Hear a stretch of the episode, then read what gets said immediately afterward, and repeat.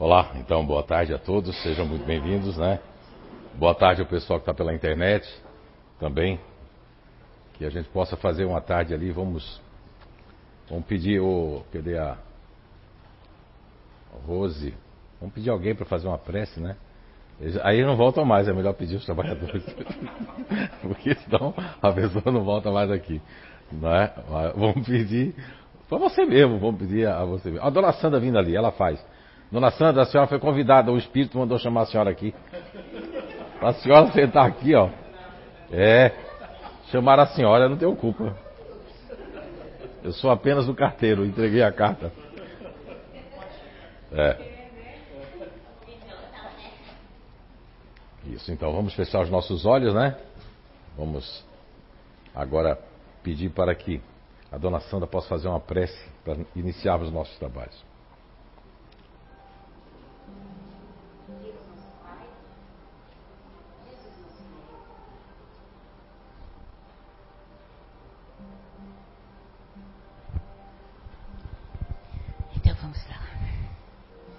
Deus nosso Pai, Jesus nosso Mestre, espiritualidade boa e amiga, sempre presente nessa casa, nosso guardião que sempre nos acompanha, sempre nos intui, sempre nos ajuda nas horas mais difíceis, nas horas das alegrias.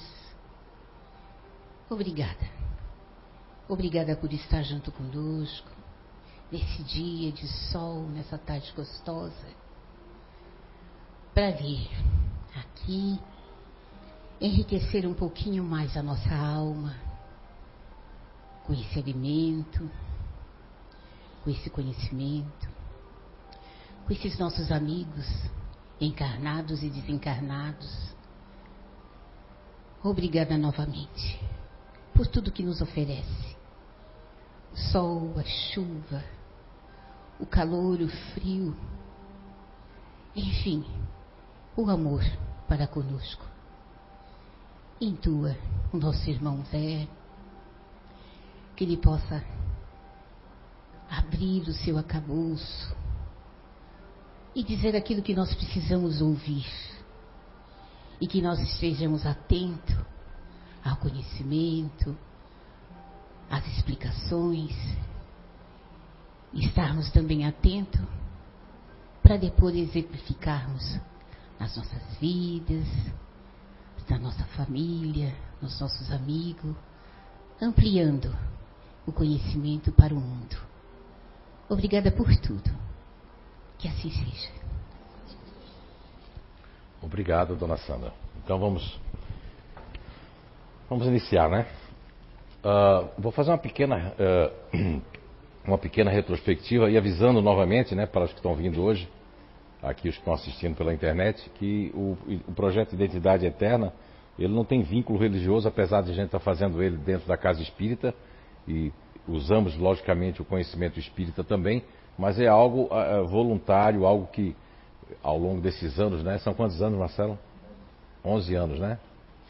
Nesses 11 anos, nós é, já tivemos aqui luteranos, protestantes, católicos, então é algo que fala da alma, do espírito, do comportamento, da identidade eterna. Então, baseado em estudos, alguma coisa que nós não soubermos, com certeza nós vamos buscar essas informações e vamos trazer para vocês, ok? Então vamos lá. Muito bem. Uh, nós falamos no encontro passado no nosso primeiro encontro, o Espírito e suas identidades, né, na questão 23 do Livro dos Espíritos. Aqueles que não tiveram aqui, está lá na internet, está tá gravado, está lá no YouTube, no nosso canal do YouTube, para assistir novamente. Começamos falando aí do, da importância né, é, dessa pergunta de Allan Kardec na questão 23, qual a natureza íntima do Espírito. Aí ele mesmo responde à espiritualidade que não é fácil analisar o Espírito com a vossa linguagem. Para vós ele é nada. É, nada é visto não ser uma coisa palpável, mas para nós é alguma coisa. Fica aí sabendo, coisa nenhuma é o nada, e o nada não existe. Veja bem que essa última, esse último parágrafo aqui tem tudo a ver com a física quântica. É um dos maiores pilares da física quântica, é que o nada não existe. Isso aí foi feito em 1857. A física quântica só veio muito, muito, muito tempo depois, inclusive depois até quase que contemporânea de Albert Einstein. Uh, o que é o espírito, né? Então aqui é uma pergunta que, que é feita e vocês depois também está lá gravado. Eu falei uma explicação bem é, bem sucinta sobre essa questão do, do espírito, que é o espírito, né? Mas além de ser o princípio inteligente, né? O espírito é uma estrutura íntima então que, que foge ao campo da sabedoria que já dominamos, porque devemos nos dispor ao análise de atributos da alma, estudando suas reações e certas leis que garantem a nossa existência. Se ainda o corpo físico é um mistério para nós outros, o que falar do espírito?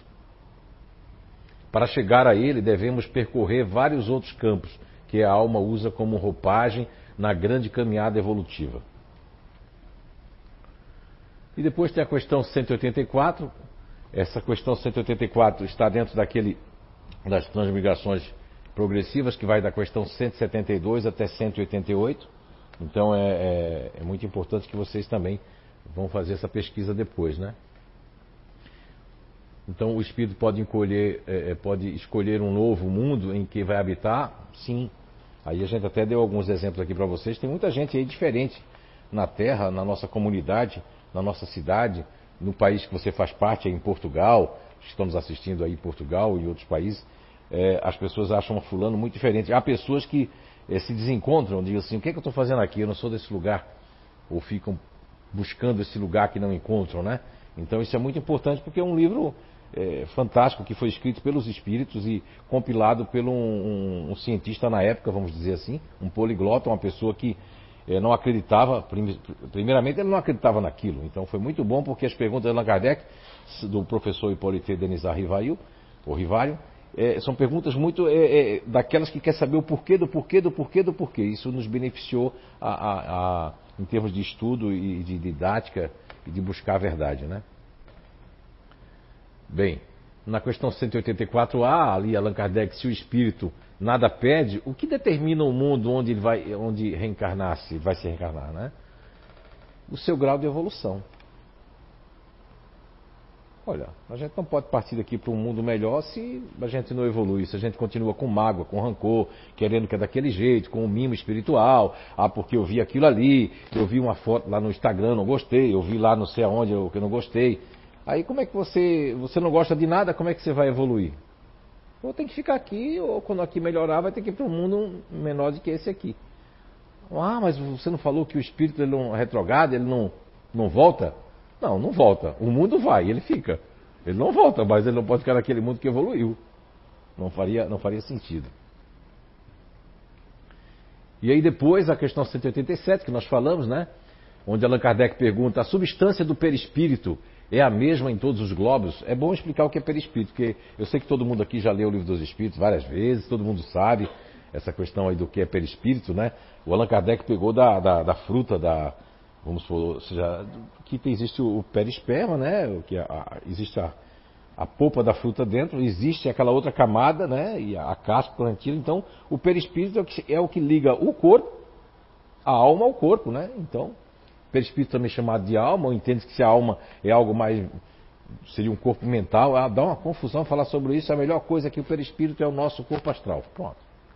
Agrada quem é espiritualista, agrada, pronto, corpo astral.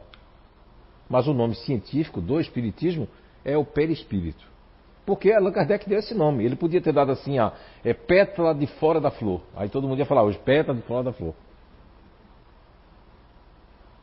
O nome não é interessante. Tem gente que se apega com nome, se apega com palavras.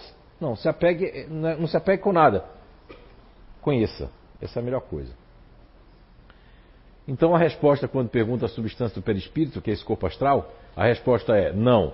É mais eterizada em uns do que em outros. Ao passar de um para o outro mundo, o espírito se reveste da matéria própria de cada um, com mais rapidez que o relâmpago. Olha só. Etéreo, o que é eteridade? Se você pegar uma pedra de gelo, botar numa uma panelazinha no fogão, uma pedra de gelo, a pedra de gelo vai derreter, correto? O primeiro estado é que ela era uma pedra sólida de gelo. O segundo é que ela virou líquido. O terceiro é que ela virou um vapor. Esse vapor a gente pode comparar grosseiramente a essa questão da, de etéreo, de eteridade. Você tenta agarrar o vapor, você consegue agarrar o vapor? Não. Não é? Então. E o relâmpago, a rapidez, olha, com que isso acontece, né? Que essa questão da substância do perispírito é que o relâmpago é uma coisa muito rápida. Quantos segundos passa um relâmpago? Só é contar. Não dá nem tempo de contar. Quando vem o raio, já foi. Quer dizer que é muito rápido, então. Na questão 176 do Livro dos Espíritos, aí Allan Kardec pergunta: os espíritos, depois de se haverem encarnado em outros mundos, podem encarnar-se neste, sem jamais terem passado por aqui? Olha só, está dizendo que um espírito que não, nunca veio na Terra. A resposta: sim, como vós em outros globos. Todos os mundos são solidários. O que não se faz num, pode fazer-se no outro. Olha só, se a gente aqui não pode volitar, não pode andar sobre. Porque aqui nós temos a questão da, da densidade, né, do peso atmosférico da Terra, da questão do. Nós temos aqui, a gente pula, mas não conseguimos ficar então tem mundos que a pessoa vem para aqui, por isso que a gente vê aquele, não estou dizendo que a gente vê aquele pessoal que vira homem, pássaro, homem, isso lá, porque isso deve ser uma memória do mundo que ele viveu, ele quer voar, quer voar. Quem já sonhou aqui volitando, voando, quem já sonhou? Olha, quando a pessoa sonhava com isso, dizia assim, isso aí é dinheiro. Não, é verdade, é verdade, sério, sério. Uma vez fui contar esse sonho, acho que alguém da minha família, porque sempre tem alguém na família que puxou a Freud, né? Interpretador de sonhos, né? E aí, é verdade, sério mesmo. E aí eu fui falar com alguém da família, uma tia minha, e ela disse, ah meu filho, quem sonha assim é porque vai ganhar muito dinheiro. Ela estava errada, porque eu não ganhei não, só se fosse muito tempo né? Ela dizia que ia ganhar muito dinheiro se sonhasse, né? Porque o sonho, na verdade, é aquele desdobramento que nós temos, né? E então, sim, como voz em outros globos. Todos os mundos são solidários, ou seja, todos os mundos são solidários. O que não se faz num pode se fazer no outro, em vários aspectos. Eu falei aqui um aspecto rudimentar, mas aspectos de, de você fazer coisas lá que não existem aqui. E coisas que não existem em outros mundos que aqui existem. Ok? Na questão 173, aí nós colocamos aqui, a cada nova existência corpórea, a alma passa de um mundo para outro ou pode viver muitas vidas no mesmo globo? A, a espiritualidade responde Allan Kardec, pode reviver muitas vezes no mesmo globo se não estiver bastante adiantada a alma, né? Para passar a um mundo superior. Olha só. Então, se ela não tiver, ela não vai passar. Aí Allan Kardec ele insiste. 173A. Podemos então comparecer muitas vezes na Terra? Ele ficou curioso com isso. Certamente. A espiritualidade vem e responde certamente. 173b. Podemos voltar a ela depois de ter a ela a Terra, né? depois de ter vivido em outros mundos? Seguramente. Podeis ter já vivido em outros mundos, bem como na Terra também. Ou seja, a gente pode passar um, um longo período longe da Terra e voltar para a Terra. Geralmente, não é, isso eu estou falando por conta própria, não está no livro dos Espíritos, né? Para os kardecólogos de plantão, isso mais de, de ter psicografado esse, esses daqui, tirando Kardec e o Chico Xavier, né? O restante ali a gente já psicografou, né? Mas Allan Kardec não, porque dizem que ele está reencarnado. Também não sei. Isso para mim, olha, é uma discussão que tem na internet, uma discussão que as pessoas. Espírita fica brigado com outro. Se Chico era Kardec, se, é, se não é Kardec, se não é. Isso não é importante. É igual você ficar discutindo time de futebol e dormir mal com a sua mulher, com o seu companheiro, sua companheira, brigado por causa do time. Cara, isso é uma perda de tempo. O importante é saber. Eu quero lá saber. Eu não quero nem saber quem eu fui. E olha que eu tenho alguns alguns insights aí, mas eu não quero, não fico nem ligado. O importante é que eu sou hoje. Já pensou a pessoa saber quem foi? E a pessoa foi alguém, a pessoa importante, né? Você vai atrasar sua marcha você não vai ficar equilibrado. A mesma coisa uma pessoa lembrar que foi um, um, assassino, foi uma pessoa que matava, que era um carcereiro, que era. Geralmente as pessoas que perdem chave foi carcereiro. Não brincando. É? Mas. Brincadeira, brincadeira.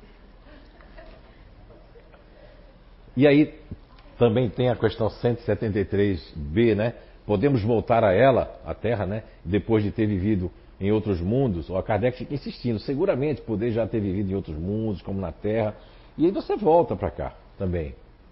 Mas pode voltar, ó, posso, a pessoa pode ter vivido aqui fazendo várias coisas, depois ele volta como missionário, volta para ajudar outras pessoas, para retirar pessoas que ainda estão aqui, que são aqueles atrasildos, né? Que ficam agarrados com orgulho, porque a pessoa começa. Tem gente que chega aos 70 e que a ficha cai. 70, 80. Ih, agora tem que acreditar em alguma coisa. Não é que seja tarde, mas olha quanto tempo. Vai ter que chegar, desencarnar e ir lá pro Beabá. Mas eu estou aqui com esses, esses guri aqui de 5 anos. Sim, mas eles sabem igual a você, você sabe igual a eles.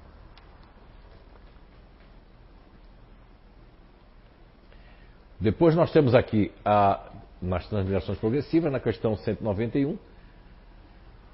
Aí pergunta Allan Kardec, a dos nossos selvagens, né? Transmigrações, as do nosso, a alma dos nossos selvagens são almas, as nossas porque não colocou, colocou depois a alma dele.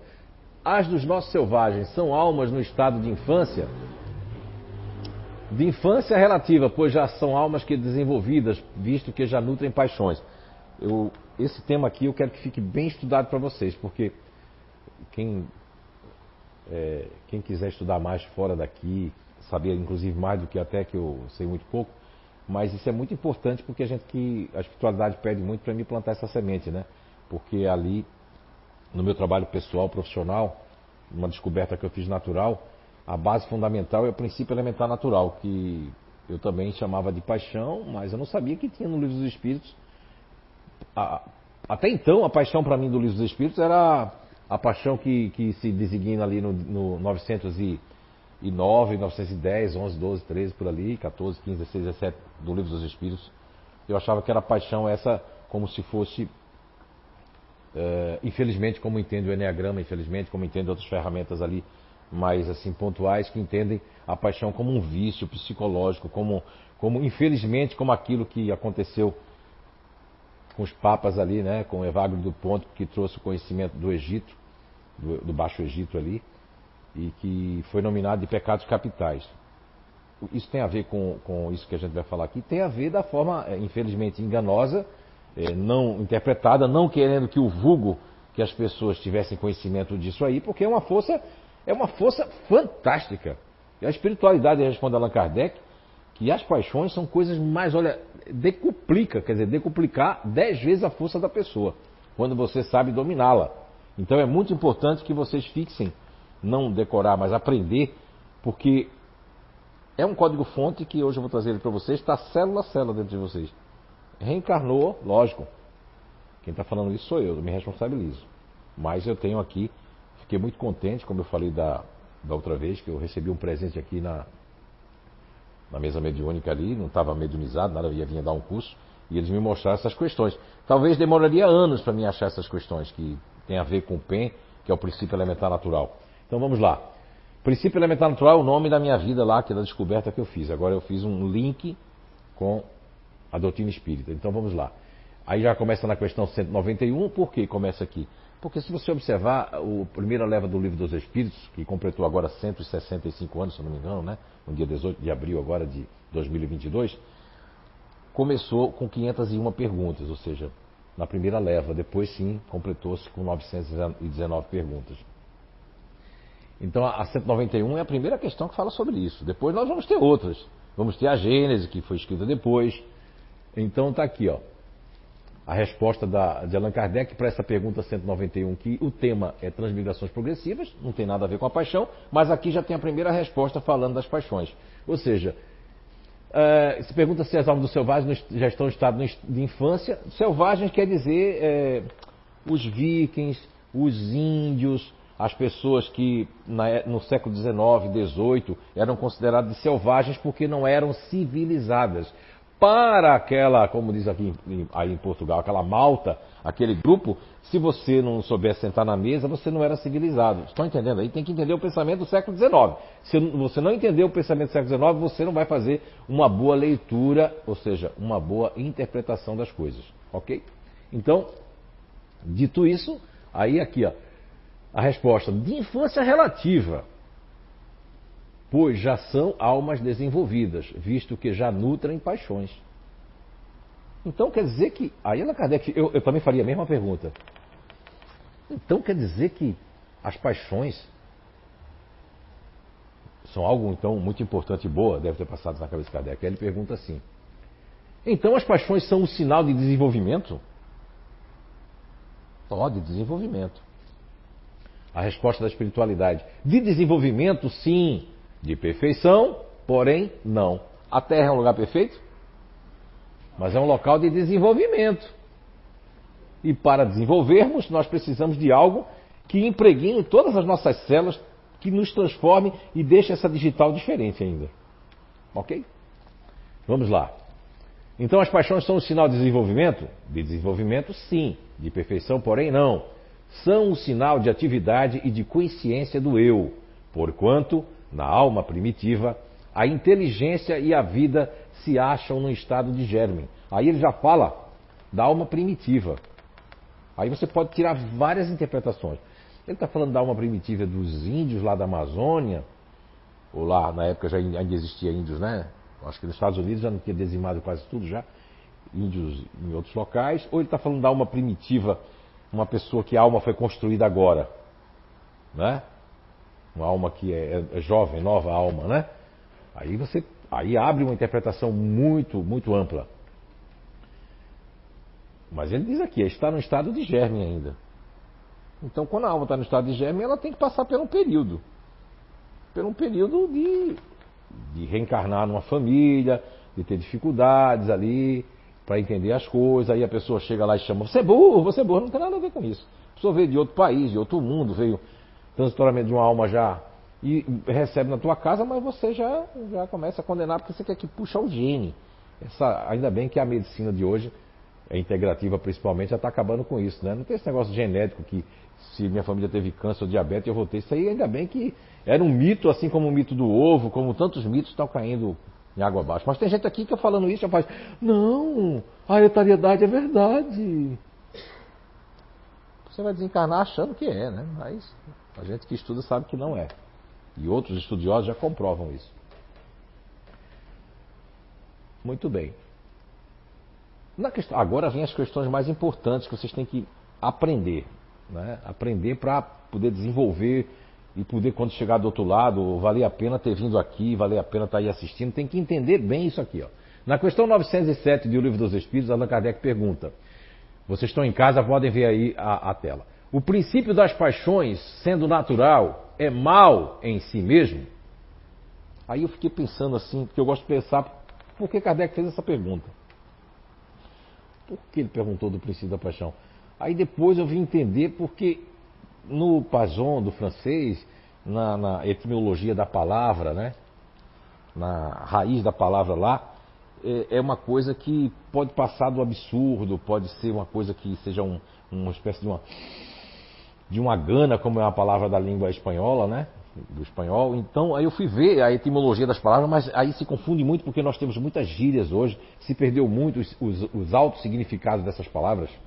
E aí, o que eu entendo, por isso que Kardec fez essa pergunta, principalmente ele que da língua francesa.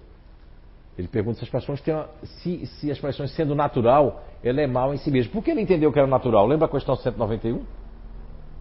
Ele entendeu que era natural, né? Ali, ó. Olha só que, que, que crânio esse homem, né? Depois de tanta pergunta, quando chega nessa daqui, ele faz a pergunta lá. E aí a resposta é: não. Fala que a paixão não tem nada de mal. Não. A paixão está no excesso provocado. A paixão que Kardec está pensando. Ó, a espiritualidade respondia o pensamento. Isso, isso ele responde mesmo. A Miluviana, que é mãe do, do Luiz Felipe, um abraço, Milu, em Portugal. Ela ela estava aqui um dia, ela não estava aqui, mas ela fez perguntas aqui quando veio. Fez uma pergunta mental, meu filho, assim, assim, assim, assim, e não falou para ninguém. Isso é uma pergunta mental. Quando foi na outra semana ela não pôde vir, me corrijam se não foi assim, o filho dela veio, psicografou e, e respondeu a pergunta que a mãe fez mentalmente.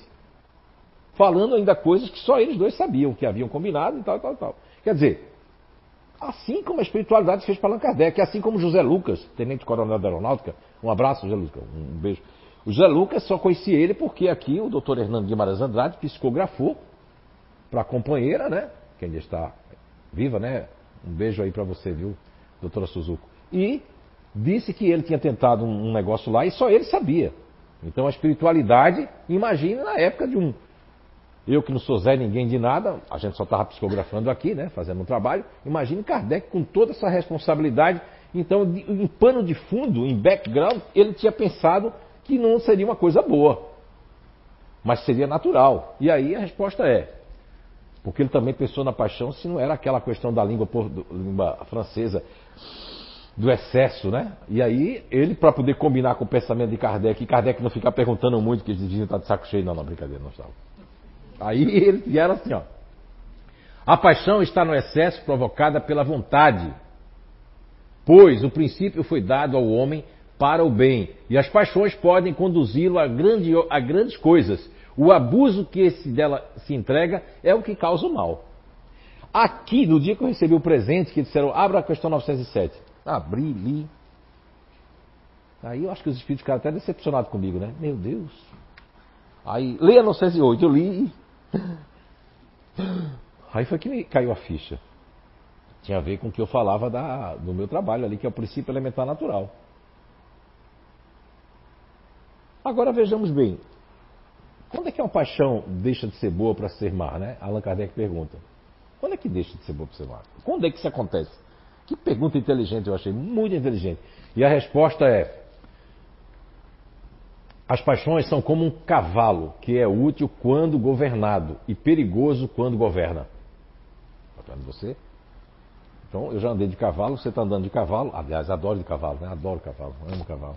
Eu não posso criar dentro de casa porque é grande, sabe? É, é difícil. Mas, quando você anda de cavalo, se o cavalo baixar a cabeça, eu posso falar porque eu andei de cavalo desde 6 anos, 7 anos de idade, né? Proibido, mas eu subia no muro, montava no cavalo sem nada, né? Depois apanhava porque também tinha subido no cavalo. Mas depois subia de novo, apanhava de novo, depois né, subia de novo, quebrava o pé, subia no cavalo, quebrava outro pé, depois quebrava a perna, depois quebrava o braço, depois, né? Mas subia novamente. Então o cavalo é o seguinte, já até vai ficar até combinando. O cavalo, se você ele baixar a cabeça, ele, você não domina mais o cavalo. Não consegue, porque a força do cavalo está aqui na cabeça, você não domina mais. Então, ele quis dizer o seguinte: na época, no século XIX, estava querendo comparar o, comparar o cavalo não é, a exatamente a paixão. As paixões são como um cavalo, que é útil quando governado e perigoso quando governa, porque quando ele governa, ele te joga longe. Eu senti isso já na pele, então tu vai cair. Reconhecei, pois, que uma paixão se torna perniciosa no momento em que as deixais de governar e quando resulta num prejuízo qualquer para vós e para outro, ou para outrem. Existem alguns livros que estão numa linguagem mais arcaica, mais antiga, tá certo? Agora, vamos agora dar um pequeno exemplo. Uma pessoa que vem num, num princípio elementar natural, numa paixão que nós nominamos, né, de disponibilidade, o antigo orgulho, e a pessoa nasce. Olha só, ela nasce nessa paixão. Bem, o que é que tem nessa paixão de positivo, de muito positivo? É uma pessoa que vive assim, ó. Ah, alguém está precisando de alguma coisa? Isso é positivo. O que é negativo? Aí passou o excesso da vontade, ó. Ah, não me chamou para aniversário também, vai ver. Ah, tá me rejeitando. O que é que eu fiz? Eu vou me vingar, vou me vingar, vou me vingar, vou me vingar. Aí passou o excesso. Aí a paixão, que é uma coisa boa, passa a ser uma coisa negativa, uma coisa ruim. Ou a paixão também dessas pessoas que eu estou falando, minha mãe, inclusive, tem essa paixão, né? Nasceu com esse princípio natural. Ela pode falar assim: não gostei daquilo, não gostei, já fico aquilo na cabeça, né? Ou minha mãe também, aqui ela não pôde morar em Blumenau, por quê? Aos 70 e pouquinho, não pôde morar. Mãe, se a senhora estiver assistindo, tá? Vou ter que contar isso, é verdade. Um beijo, espero que a senhora não assista como a, a, família, eu sou a única ovelha negra da família, né? O espírita, então, o resto é católico e crente, não tem risco dela assistir. Mas é verdade. Temos a, a Eunice ali para provar isso. Aí nós montamos aqui um apartamento para ela, tudo. E ela foi para dançar na terceira. Sabe aquelas danças que tem? Que é mulher com mulher alemão assim, fica o bailão assim. Tum, tum, tum, tum. E ela foi. Né? Tá. Só que ela foi meio que maltratada lá. Por quê? Porque minha mãe Aí a, a paixão excedeu a vontade. Essas pessoas que eu estou falando que nasceram assim, emocional welcome. Minha mãe começou, mesmo com 70 e poucos anos, tá? Isso não faz muito tempo, não, acho que é isso mesmo, 70 e pouco. Ela começou a seduzir. Dançava seduzindo sem querer. E aí, quando ela foi para perto de um homem lá que já tinha mulher, a mulher fez: Sai daqui, já te ligar. Esse aí, meu. Olha só. Vocês estão compreendendo, né? Olha só, então. Minha mãe excede. Por quê? Excedeu. Então, nós temos essa dualidade dentro de nós. A gente pode alimentar, como diz essa metáfora, do lobo bom ou lobo, lobo mau. Não é que tem um lobo bom ou um lobo mau. É alimentar o, o conhecimento é que faz isso. O conhecimento é que vai fazendo com que a gente Olha só como a paixão é importante. E aí Kardec recebe essa resposta, né? Quando traz prejuízo para nós e para os outros. Minha mãe estava trazendo prejuízo para ela e trouxe para os outros também, os filhos, que a gente teve que desmontar tudo e ela voltou. Estou fazendo uma metáfora, então dá prejuízo. Por que dá prejuízo para você? Porque uma pessoa que é um emocional para fora vai sentir muita mágoa, muito rancor, vai querer se vingar, vai querer torcer que a pessoa é, não vai querer assumir, tem dificuldade de assumir os erros, né, Marcelo? Estou falando que você é o décimo primeiro ano, né, seu, né? Melhorou, né? Mas tinha dificuldade muito grande. É, porque na questão do erro, eu não gosto dessa palavra, é, eu tirei do meu vocabulário, mas tem que falar para as pessoas compreenderem. Os enganos, né? Que a pessoa faz. Mas para mim, se você tinha vontade de fazer alguma coisa, não foi engano, foi vontade. E acabou. Foi bom, acabou. Não é? Agora, Desculpe, eu não sei, tem algum espírito aqui, eu estava. Olha, por favor, não quero falar alto, tá? Não fica mordendo aqui, eles me beliscam.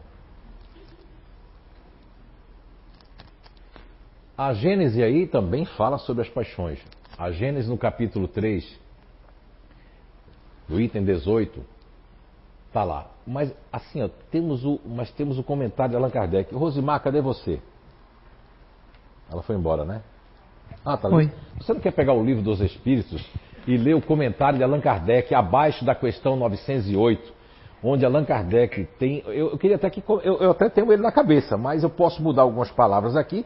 Eu gostaria que ela lesse fidedignamente. Porque dos Espíritos? Livro dos Espíritos, questão 908, comentário de Allan Kardec, onde ele lá nos traz que as paixões decuplicam as nossas forças. Dez vezes, que é algo essencial. É? Ela vai ler para nós ali. E a paixão, então, seu Zé Araújo, seria o princípio elementar natural? Exatamente. Só que o, o Livro dos Espíritos não tinha obrigação de fazer o que nós vamos fazer, esse link, que eu me responsabilizo, né? sem colocar o, o, a responsabilidade do Espiritismo, pesquisador que eu sou, estudioso, e eu fui pesquisar e comprovo com as pessoas, tenho comprovado com muitas pessoas isso, essa questão do princípio elementar natural, a questão em relação a várias coisas no corpo físico. Até, até alimentação um dia. Os nutricionistas, nutólogos que já estiverem bem evoluídos, vão usar o princípio elementar natural porque ele dá para ver várias coisas. Vai mapear, até para o genoma, agora que eles foram mapear, né, a, a velha mídia daqui coloca lá para chamar atenção, mas depois quando você vai atrás em inglês, em outras línguas, vê que só fizeram uma pessoa, já viram que na outra é diferente, aí já viram que vão ter que fazer na população mundial toda. Vamos lá. Rosimar. As paixões são, são como alavanca, que decuplicam as forças do homem e ajudam a realização dos objetivos da providência. Mas, se em lugar de dirigi-las o homem se deixa dirigir, cai nos excessos e a força que, em suas mãos, poderia fazer o bem, recai sobre ele e o esmaga. Todas as paixões têm em seu princípio um sentimento de necessidade natural, o princípio das paixões, portanto, não é mau, visto que repousa sobre as condições das providências da nossa existência. A paixão propriamente dita é o exagero de uma necessidade ou de um sentimento. Ela está no excesso e não na causa, e esse excesso se torna o mal quando por consequência, um, se, quando por consequência se dar um mal qualquer. Toda paixão que aproxima o homem da natureza animal distancia-o da natureza espiritual.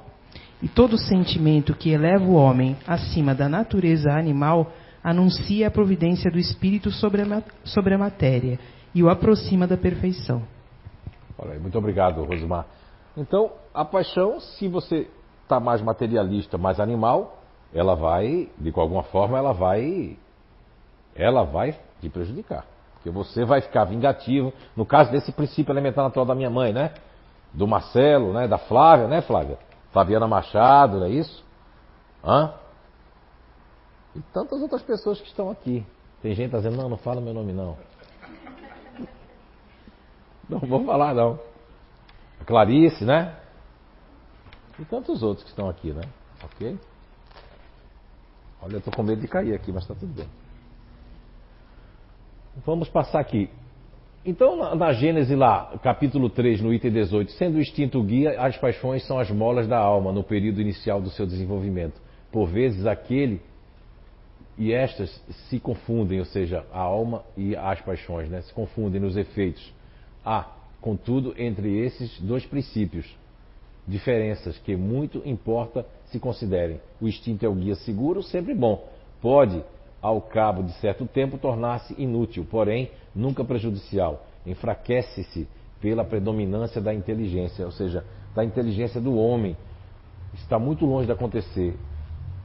Aí querem já colocar que é para é, 2055, 2000, não, não, a gente não sabe. Vai depender do que a gente faz, né?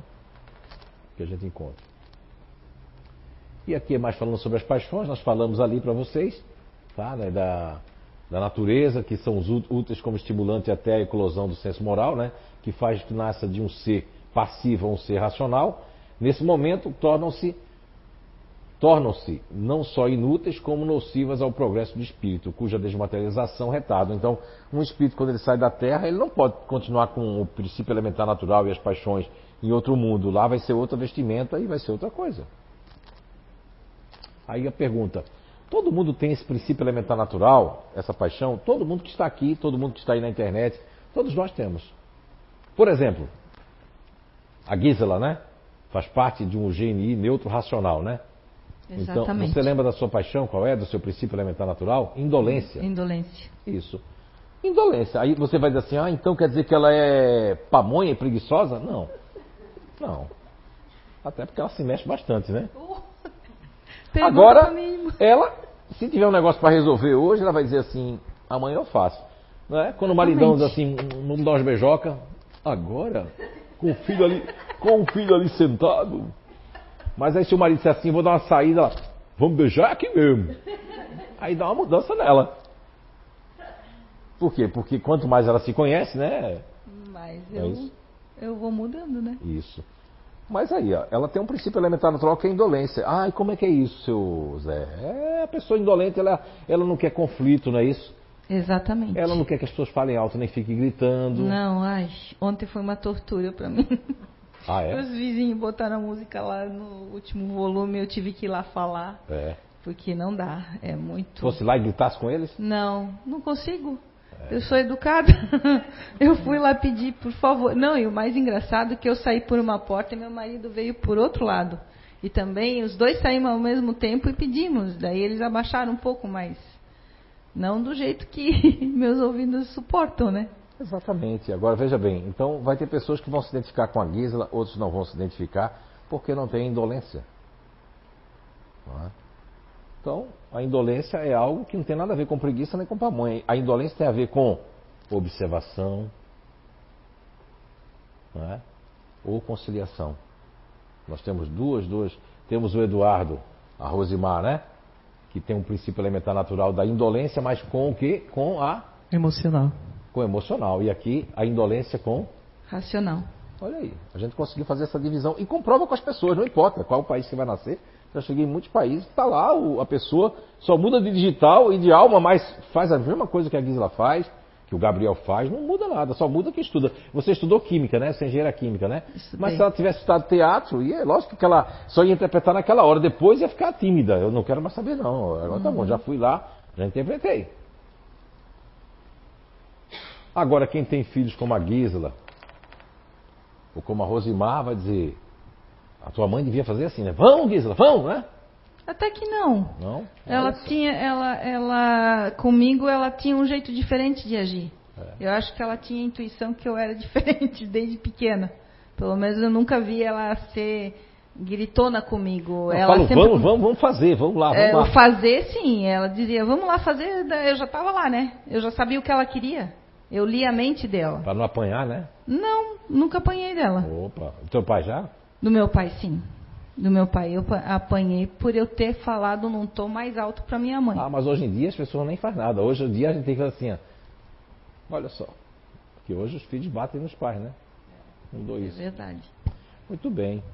E Rosimar, como é que é? Tá nessa, nesse princípio elementar natural aí de. É um- eu, eu digo que o maior conflito é com a gente mesmo, né? Por de tanto evitar o conflito, você fica com conflito. Porque aí você não quer conflito com o outro, mas aí você fica com aquele conflito dentro interno, de si. né? Uhum. Mas assim, ó, o, o- quando eu fiz essa descoberta que eu trouxe para o Espiritismo, eu tive um insight muito grande. Depois eu perguntei para a espiritualidade e eles me confirmaram que esse conhecimento dos grupos que nós vamos ter traz uma lógica para a reencarnação muito grande. Porque veja bem, uma pessoa que foi hiperativa, uma pessoa que foi ansiosa, que pulava no pescoço de outra pessoa, né? Ela vem numa base dessa ali, vem numa base do Gabriel, né? O Gabriel pode fazer tudo musculação, mas ele não quer sair batendo em ninguém. Pode ver que as pessoas. Tem muita gente que eu conheço do grupo neutro que são tudo grandão, alto, mas eles não querem. É como se eu olhasse assim a formiga, eu vou desviar. Não tem o elefante? Imagina o elefante entrando numa loja de louças. Ele não quer quebrar a louça. Mas quando ele se vira, acaba quebrando, né? Ok? Então, é um, é- é- ah, eu vou saber disso também, seu, é, seu Zé Araújo. A gente vai saber o nosso comportamento, vai saber como a gente funciona, vai. Mas é bom compreender isso aqui, ó, que é a base do zigoto. Quando o papai e mamãe lá, que, que chega lá, que vem o gameta masculino com o ovo feminino, ali, quando forma o zigoto, já tem o princípio elementar natural. Já tem o princípio elementar natural. Ah, e o senhor discorda da psicologia, que é a personalidade, o comportamento, é com sete anos de idade. Sim, discordo. mesmo. Não só discordo, eu não gosto dessa palavra discordar, não só me contraponho a isso, mas como eu consigo provar. Eu não sei aqui de quem eu vi quando era bebezinho ou quando estava na barriga da mãe aí, várias pessoas, né, que eu disse o grupo, né, pela psicometria, né, não tem nada a ver com mediunidade. O mediunidade, você precisa de um espírito. Quando as pessoas querem medir o Zé Araújo, que tem vários convites aí que vocês fazem, eu não vou porque se o espírito não aparecer. Uma vez eu sentei aqui, cheio de gente, e eu fiquei assim, vala-me Deus, e se não vier ninguém? Porque a vergonha não é para os espíritos, é para mim. Mas já tem um negócio lá na Nova Zelândia, viu, Léo, Léo Russetti aí da Nova Zelândia? Foi ele que me mandou. Tem um cara lá que paga 100 mil dólares para o cara provar a psicometria. Ah, lá eu vou, porque só depende de mim mesmo. Não é? Aí eu vou dizer para ele, o meu tipo de psicometria é o seguinte, ou de objetos, ou se você entrar, eu vou dizer como é que a pessoa é. Com os olhos vendados, igual na Suíça, né? 500 laços pretos lá na minha cabeça, porque eu não preciso ver a pessoa. Aí pertence a mim. Foi Deus que me deu, é meu. Isso aí é meu, eu posso usar a hora que eu quiser, não é? Aí é diferente. Eu não dependo de nenhum espírito para ter psicometria. E já botei a mão na barriga de alguma. Quem lembra quem foi que eu já disse filho aí, um monte de filho, né? Já. E aí A a pessoa Heloísa- tinha aquela personalidade. Quer dizer que já estava dentro do ventre com aquela personalidade já. Uma pessoa foi a Heloísa, É, né? E teve outras pessoas aí, né? Teve. Pequeno.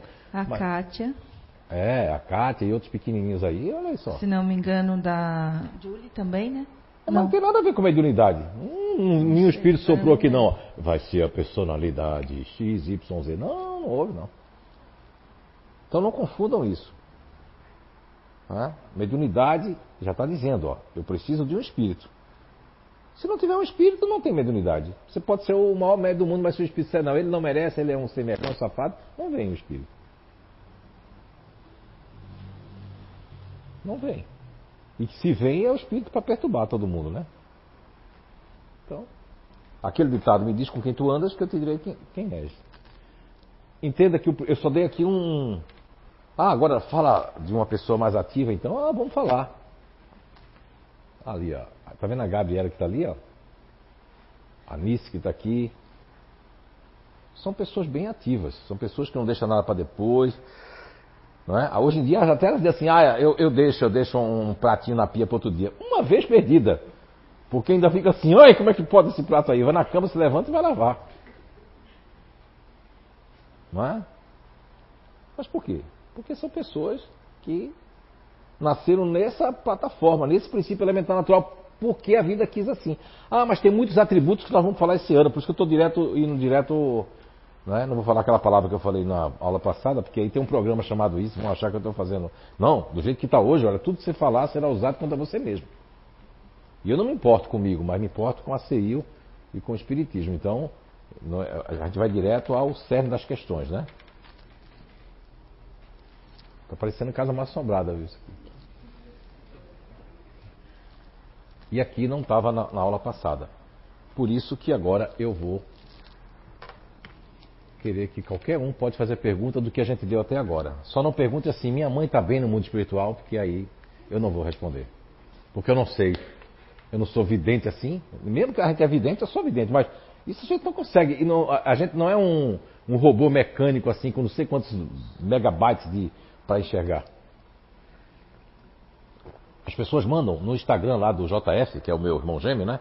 Mandaram lá, eu sei que o senhor recebe carta, não sei o que. Olha aí, eu respondi para a pessoa que não é assim, que o telefone toca lá para lá, deu uma mensagem, falei, olha, vá lá pro Zé Médium, né? Foi lá pro, pro outro cara que sou eu, né? Ninguém quer perguntar? Ah, todo mundo entendeu. Ó, ele quer perguntar ali, ó, o nosso. Eu vou perguntar, se quiser.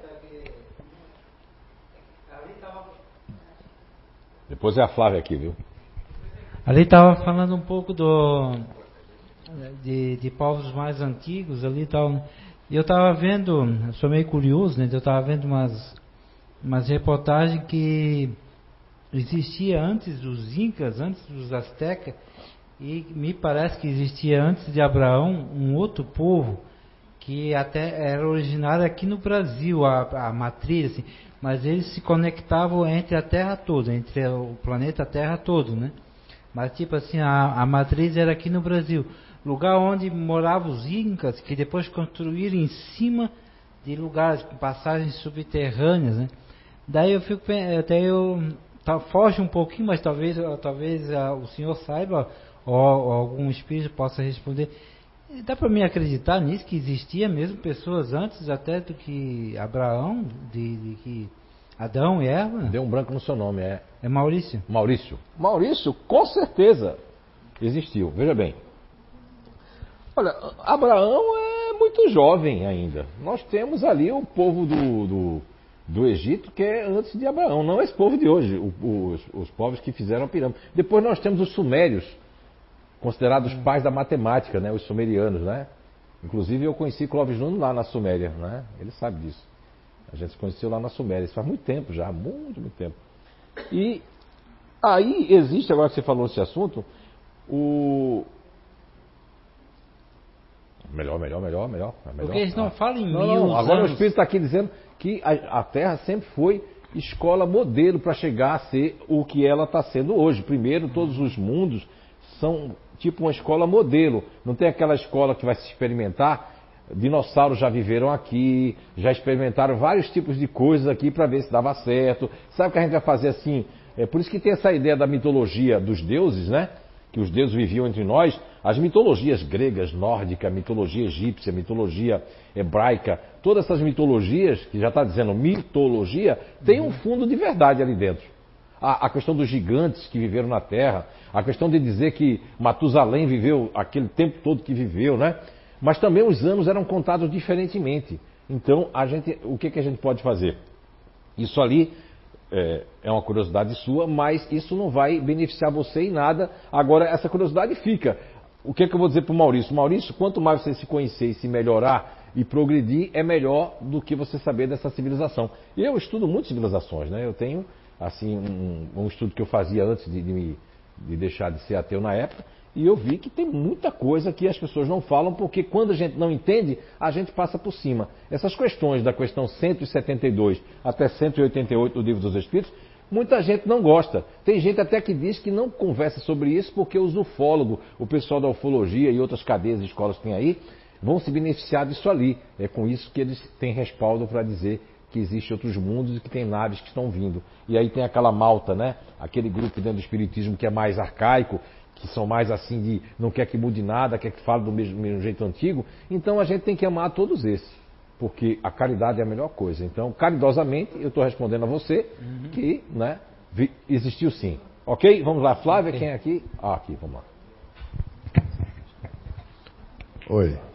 Eu sou Carlos. Essa é, paixão fora de controle, mal direcionada, excessiva, poderia explicar é, vícios, drogadição, alcoolismo, dependências? Sim, muito bem, seu Carlos. Então, quando Allan Kardec ele tá, ele pergunta e ele vem dar o exemplo dele ali no, no, no comentário, é porque o entendimento dele antes do livro dos Espíritos, estudando em Pestalozzi, para do francês, que é a língua principal dele, depois tem o alemão, tem outras línguas que ele falava, ele entendia que a paixão, exatamente, foi assim o entendimento da igreja quando pegou para transformar em pecados capitais, a leitura que eles faziam das paixões é que era algo pernicioso, tipo, é, é o que trazia o vício do alcoolismo. Só que, vejamos bem, todos os princípios elementares naturais, todas as personalidades, todas as paixões caem em vício. Até uma paixão que é, inclusive seu marido tem essa paixão, que é o remoto, né? Que é a avareza, né? Ou seja, ele gasta quanto por dia? Nada, não gasta nada, né? Talvez nem energia dele.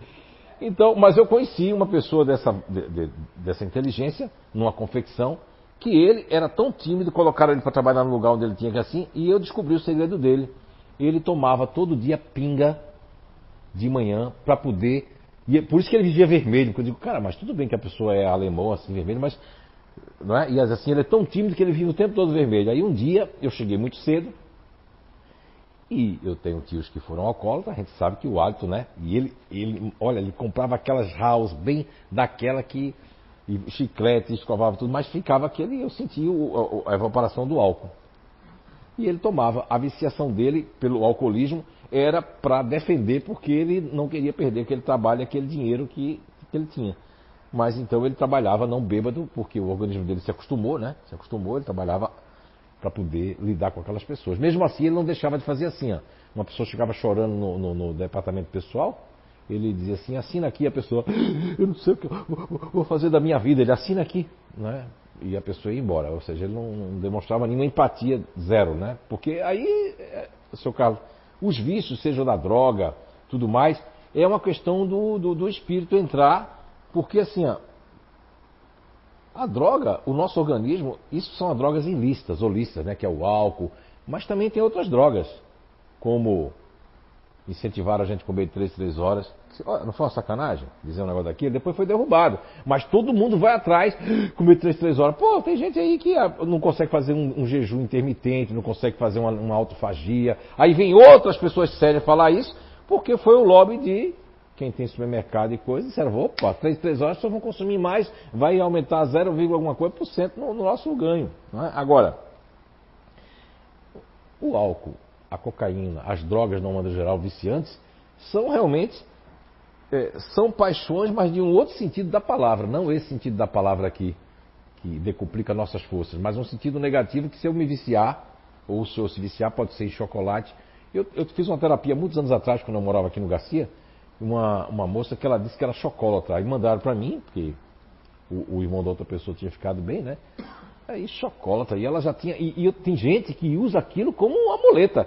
Ela já foi dizendo assim, ai que vontade de comer chocolate, ó, para chamar minha atenção.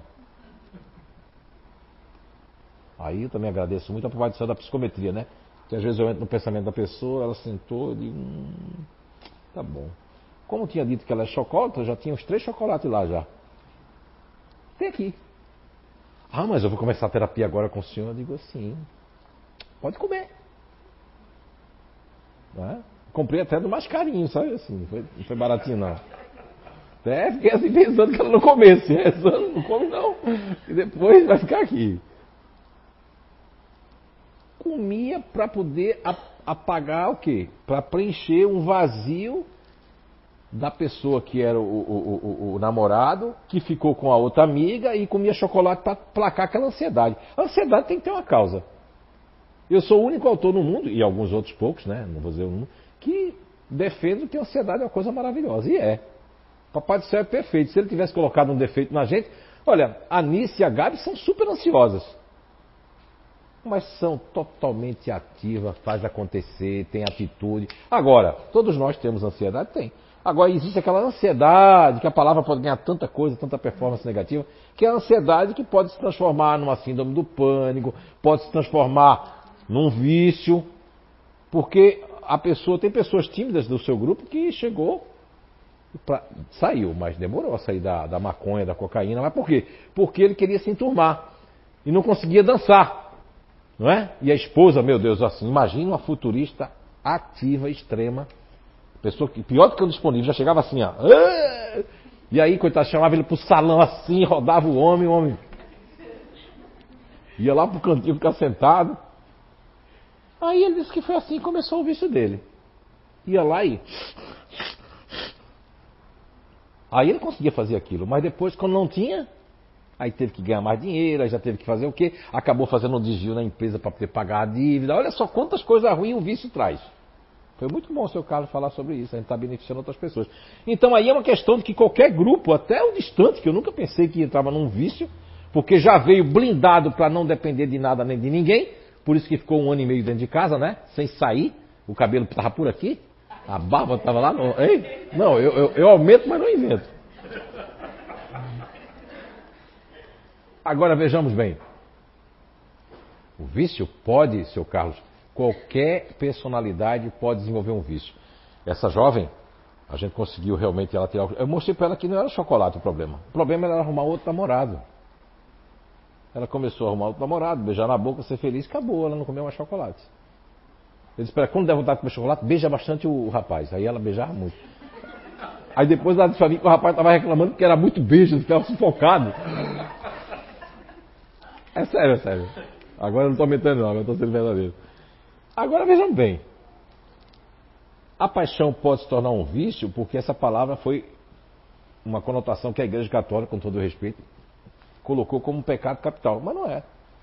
Porque o lado positivo da força que Allan Kardec e a espiritualidade traz nos beneficiou no nosso trabalho, na nossa descoberta. Porque uma pessoa que, que nasceu para ser disponível, ou uma pessoa que nasceu para observar, para ser químico, né? É uma das profissões que mais combina com vocês, observação, buscar, é, pesquisar, desenvolver. Se eu estou num lugar desse, eu vou correr para o sucesso. Agora imagine eu colocar a Gisela o Gabriel, a, Ro, a Rosimar e o, o, Eduardo e o Roberto que está ali para cobrar porta a porta. Não precisa nem ser um vício, eles vão vir desencarnar. Ou até a sua senhora, a sua esposa, consegue cobrar porta a porta? De jeito nenhum. Até se o senhor pedir assim, vai ali, minha, meu amor, vai ali cobrar ali ao vizinho, pronto, acabou com ela. Ela já dá uma gastite, uma úlcera quando vê, já, porque a pessoa não nasceu para isso. Se a Eliane chegar, Gabriel, eu preciso que tu vá lá falar com aquele cara chato que está ali no céu. Meu, só ela falar que o cara é chato, não sei onde, ele. Poxa vida, por que sobrou para mim isso? Não é? Porque não vai. É a natureza, entende aí o princípio elementar da paixão? Tem coisas maravilhosas, mas vai ter as inabilidades que a pessoa já nasceu para ser diferente, para aprender outra coisa. Porque se eu vim assim é porque eu tenho que aprender outra coisa.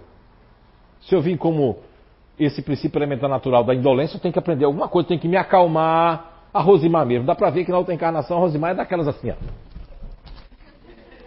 Aí a Rosimar não é não, mamãe, não é a mamãe da Rosimar, não é? Ela tá fazendo assim, ó. Ela é a mais velha, né? Mas aí ela. Mas hoje ela quer controlar a mãe. Imagina uma filha que diz, mãe, a senhora tem que fazer. Ai, Rosimar, eu vou viajar só por tua causa. Desnecessário falar essas coisas. Hein? Desnecessário falar isso.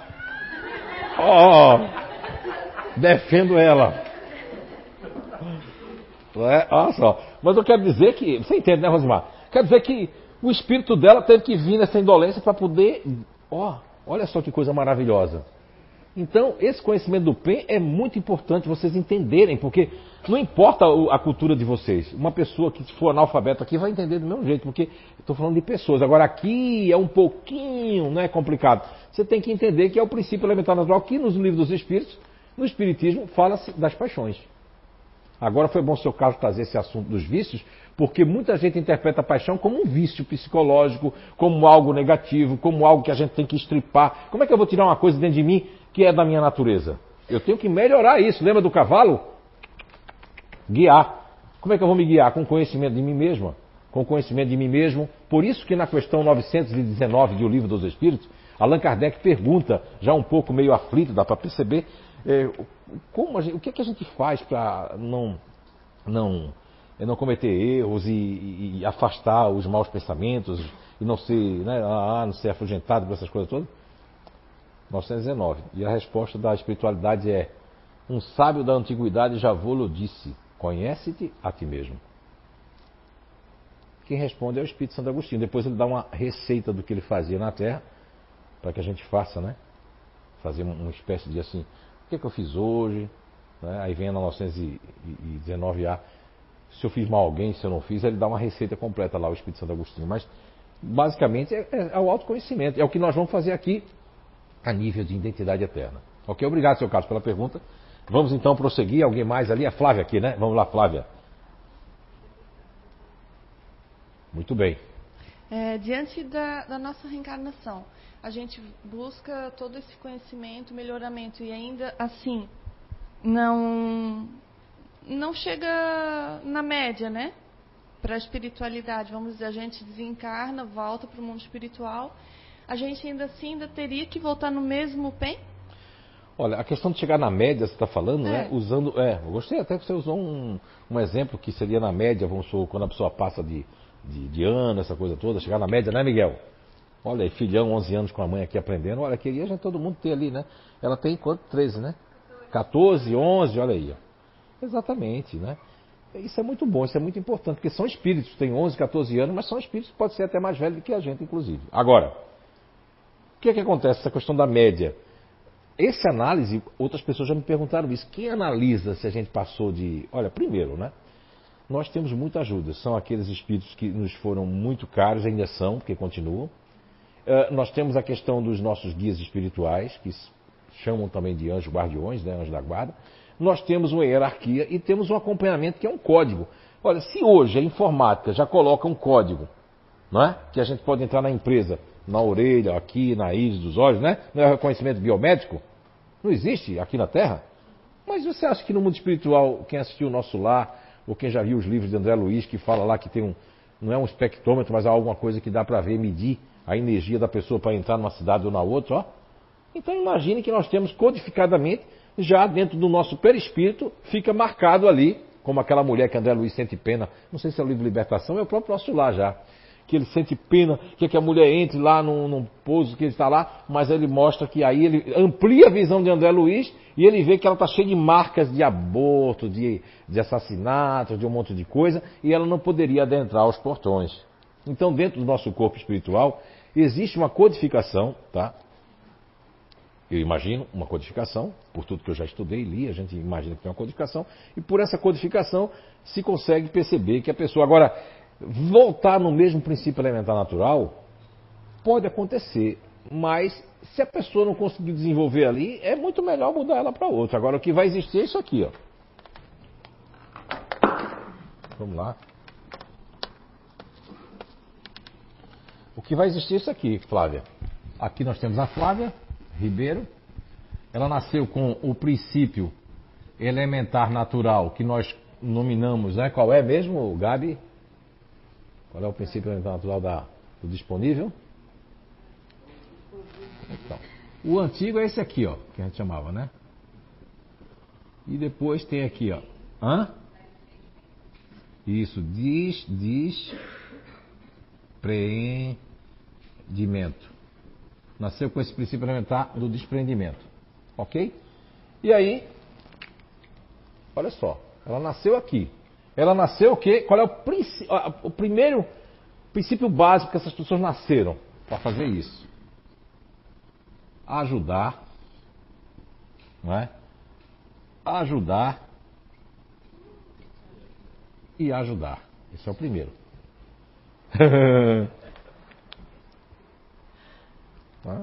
Agora, ah, mas tenho um conjunto. Tem muita gente que em vez de fazer isso eu quero seduzir, seduzir e seduzir. Aí outro que era assim, eu quero, né? Me vingar, me vingar e me vingar. Nessa matemática aqui, né? Ou eu quero me magoar, me magoar, me magoar.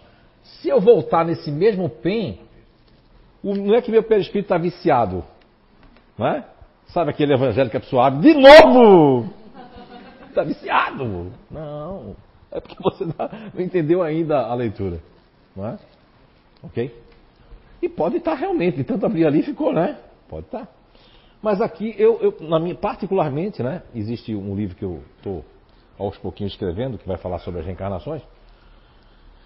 Mas, particularmente, eu não creio que a pessoa pode voltar aqui, seria até uma penalidade, o que diz. Porque, veja bem, se eu não me resolver aqui, eu vou voltar de novo, volta tudo na minha vida cerebral, saúde. Daqui a pouco eu vou falar sobre a vida cerebral. Então, é mais provável que eu venha. Agora, tem que ter ligação, né? Eu não posso sair do emocional, que aqui é a inteligência emocional,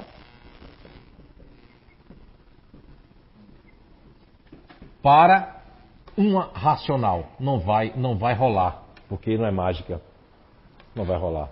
Mas, como eu tenho um ativo aqui em segundo plano, eu posso ir para uma inteligência ativa. Opa! Não é? Aí eu não ajudei mesmo, pelo menos agora eu vou ajudar de outra forma. Eita, posso carregar isso aqui? Ó, no, os ativos também ajudam, mas de outra forma. Aí eu não ajudei, mas agora eu vou ajudar de outra forma. Aí do ativo eu vou passando para o racional, até depois voltar. Quando eu voltar para o emocional, eu já tenho já uma outra, uma outra visão de mundo, né? E às vezes eu tenho que sofrer, às vezes eu tenho que sofrer. Às vezes eu tenho que vir no emocional para dentro para aprender outras coisas. Não é isso? Você vê que o grupo de vocês, que vocês fazem parte desse princípio natural, vocês sabem tudo que é bom para todo mundo, menos para vocês. Não é?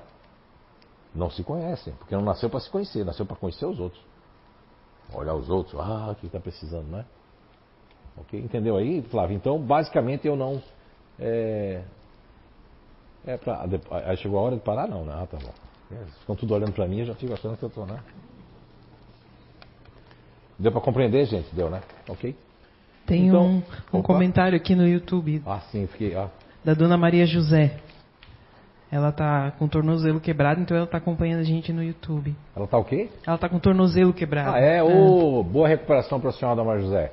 Aí ela diz assim que como disponível, ela está sempre pronta a ajudar todo mundo. Mas nesse momento está difícil esperar a ajuda das pessoas. E a ferramenta está ensinando ela a seguir. Poxa, que bom, viu, Dona José? Olha assim, Dona José. A minha mãe já disse essa frase. E eu dizia para minha mãe, uma vez ela deu uma tapa na minha boca, eu tinha uns 9 anos, 10 anos. Eu fui dizer, olha, eu não, eu não tinha feito essa descoberta, nada, mas eu era muito observador. Sempre fui muito observador das pessoas. E eu disse, minha mãe, a senhora é tão boa que não presta. Ela pá na minha boca, porque a vizinha não gostava dela, né? Ainda fazia macumba para ela e fazia maldade para ela. E ela ainda ficava ajudando a vizinha direto, né? Só que hoje eu entendo que esse grupo, Dona Marzé, vem até quer conquistar até o inimigo. Mesmo que a pessoa diga que sou inimigo, ela está lá conquistando ainda o inimigo, né? E aí, minha mãe bateu na minha boca. Ela nunca bateu filho nenhum, mas em mim ela bateu porque eu dizia as coisas assim, né? E ela, pá. E Dona Maria José tá com o tornozelo quebrado, ter feito demais para um filho, para uma filha, para as pessoas, para os netos, e não receber de volta, não é que seja paga do disponível, não é isso que eu estou querendo dizer. Mas é para o disponível prestar um pouco atenção, não ficar com raiva, nem com rancor, nem com vingança, porque o disponível tem pensar assim, poxa vida, as pessoas não são igual, igual, iguais a mim. É, é essa a resposta que a dona Maria já está dando. Que a ferramenta, quer dizer, essa descoberta, que aqui a gente fala com mais abertura, está mostrando para ela que não é. Você quer um feedback de uma pessoa. Ah, eu queria que fulano fizesse igual a mim. Não vai fazer. Não vai. O teu namorado, teu marido, teu co, como é que é crush? Como é que é? Crush, crush, crush, crush. É crush, crush. Não, eu sei que é crush, crush. E aí, não vai fazer igual a você. Porque não tem o mesmo princípio. E mesmo que tenha o mesmo princípio elementar, tem as criações, tem tudo que é diferente. Então, Dona Maria José, a senhora pode contar, olha, é com a espiritualidade, é com o seu coração bom, porque a bondade não se perde, a caridade não se perde. O que se perde é quando a gente já quer que recebamos aquilo que nós fizemos. Eu tenho certeza que a senhora foi um bom desabafo, é isso mesmo. Ela está confirmando que ela veio com esse princípio elementar natural e essa disposição para ajudar nem sempre vai ser, a recíproca vai ser a mesma. Ok? Muito bem, dona Maria Boa recuperação. Mais algum aí da internet? Não? Então vamos prosseguir. Uh, eu coloquei aqui para vocês o princípio elementar natural, resumo. Um resumo aqui, agora, isso aqui vem da minha descoberta, eu acrescentei mais um pouco aqui. O princípio elementar natural sempre fez parte da evolução e constituição cerebral do ser humano, possibilitando inúmeras variáveis de entendimento, sentimento e reações às inúmeras possibilidades de viver e de perceber o mundo. através de formas pensamento essenciais da natureza humana. Aí eu coloquei aqui para acrescentar esse meu pensamento que eu escrevi isso hoje, perto do meio-dia, a isso aqui. Na questão 180 de O Livro dos Espíritos, Allan Kardec pergunta: Ao passar deste mundo para outro, o espírito né, conserva a inteligência que tinha aqui? Olha só. Se a gente conserva essa inteligência, por exemplo, você perguntou, acabou de perguntar isso ali. Não é nem que se conserva, se você vai para um outro mundo, se você vai como Flávia, que faz parte do disponível, né, do princípio elementar natural lá da disponibilidade, ou você, ó, sem dúvida, pois a inteligência nunca se perde. A gente não perde nenhuma encarnação, nenhuma inteligência. Mas ele pode não dispor dos mesmos meios para manifestá-la. Porque no outro mundo pode ser que os meios são outros para manifestar. Quantas pessoas vocês já viram aqui, crianças pintando, gente que começa a desenhar ali, hã? sem nunca ter ninguém ter ensinado? Aí vieram com a. Olha, quem é a favor disso, me desculpa agora a minha. É, não, não vou, não vou criticar, não, vou falar bem suavemente. Aí vieram falar das crianças índigas. É? Meu Hélio, como você está diferente? Agora eu olhei para ele, ó, deu uma crescida, tá bonitão, ó. É? Muito bem. Então, eu falava o que mesmo, Crianças índigas. Ah, é. Agora eu vou falar com muito carinho, porque vai que aqui tem aqueles místicos que gostam das crianças índigas. Mas Divaldo falou, o outro falou. Sim, mas tá cheio aí de meninos cheiracola, as crianças índigas. Só é você estudar a questão 172 até 188. Não é preciso ser criança índiga. Basta que a pessoa venha de outro planeta um pouquinho mais adiantado que a Terra. Nem adiantado. É outro papo lá. Ah, hoje a gente leu sobre isso. Lá é outras coisas. Quando a pessoa chega aqui, para eles lá desenhar e pintar, é até com a mente assim, ó, plasmando. Chega aqui, a pessoa desenha, pinta com dois, três, quatro, cinco aninhos. Tem explicação para isso? Tem explicação. Está no livro dos Espíritos. Não precisa criar índigo, é crianças índigas que estão nascendo. Está nascendo lá, está vindo pessoas de outros planetas que botaram o nome de índiga, mas são pessoas, espíritos de outros planetas que vêm aqui, desenha, faz cada coisa maravilhosa. É, criança cristal, criança ouro, criança diamante, que nada, isso nada não existe. São crianças de outro mundo e eu fico com Kardec, com a espiritualidade e com a lógica, o bom senso e a razão. Eu agradeço tanto ter sido ateu, porque abriu a minha mente, eu não fiquei com a mente assim, ó. Fiquei com a mente aberta mas aberta com responsabilidade. O microfone para aqui para a nossa amiga aqui. Seu nome, por favor, mas pode falar aqui. Oh, que bom. Uma vez eu assisti um vídeo. Uma voz bonita, viu? Quer fazer locução? Que. Já dá para ver o pen dela, porque ela não escutou nem o que eu falei.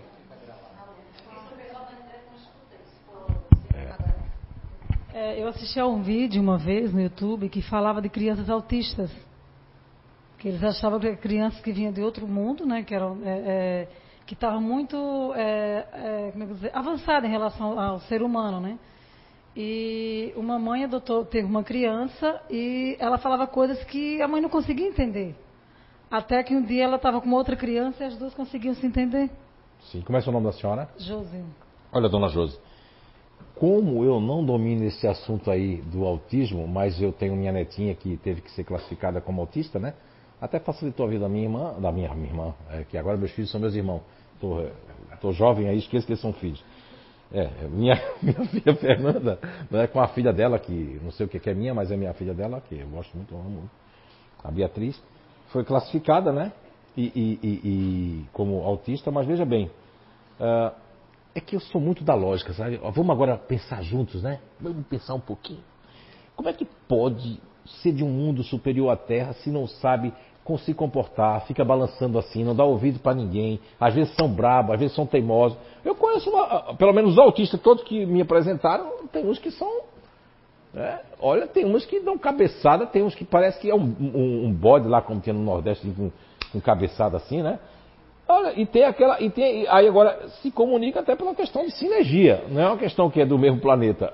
A, a, a sinergia, a gente vai para uma festa. A gente não conversa com ninguém, mas com aquela pessoa a gente conversa porque tem uma simpatia, parece que está no mesmo diapasão energético e psíquico. Agora, não estou aqui para desfazer a sua crença. Crença é uma questão de crença. Já está, inclusive a gente vai falar nesse, sobre as crenças cristalizadas aqui quando falar da vida cerebral, o que é que eu penso? Eu penso que não faz sentido. E como dizer que o autista é a reencarnação? Ó, os dois polos, reencarnação de uma pessoa de outro mundo, o outro polo é uma dívida que a pessoa tem que me autista para pagar. Meu Deus, olha, eu não creio. Eu ainda fico com um pouco com o pessoal da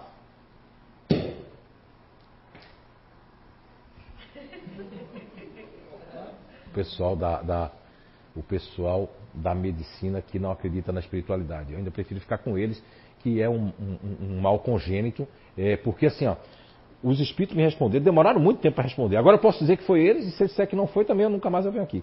Eles me responderam, mas quem foi? Aí não, também não disseram quem foi. Aí eu fico agora também com a senhora, mas me responderam que eu tinha uma dúvida realmente sobre isso. Cara, esse negócio de resgate coletivo, morreu um monte de gente no avião, é porque era o dia deles. Eles me responderam que existe uma grande percentagem de gente que não era nem um dia de desencarnar. Isso é um monte, porque o planeta tem 8 bilhões de habitantes. Segundo André Luiz, naquela conta de 1940 e pouco, 3 vezes 8, 24, tem 24 bilhões de espíritos na crosta da Terra. E os outros mundos para reencarnar, quem precisa vir aqui, no intercâmbio. Já que eles respondem aqui, os mundos são solidários entre si. Só é pensar, fazer matemática, né? E a gente vai ver que não é bem assim. Agora, quem quiser acreditar na criança cristal, criança índiga, pode, quando desencarnar, você, ah, e quando desencarnar eu vou descobrir. Tá lá, qual é o seu grau? O que, é que você vai fazer com essa informação? Não é?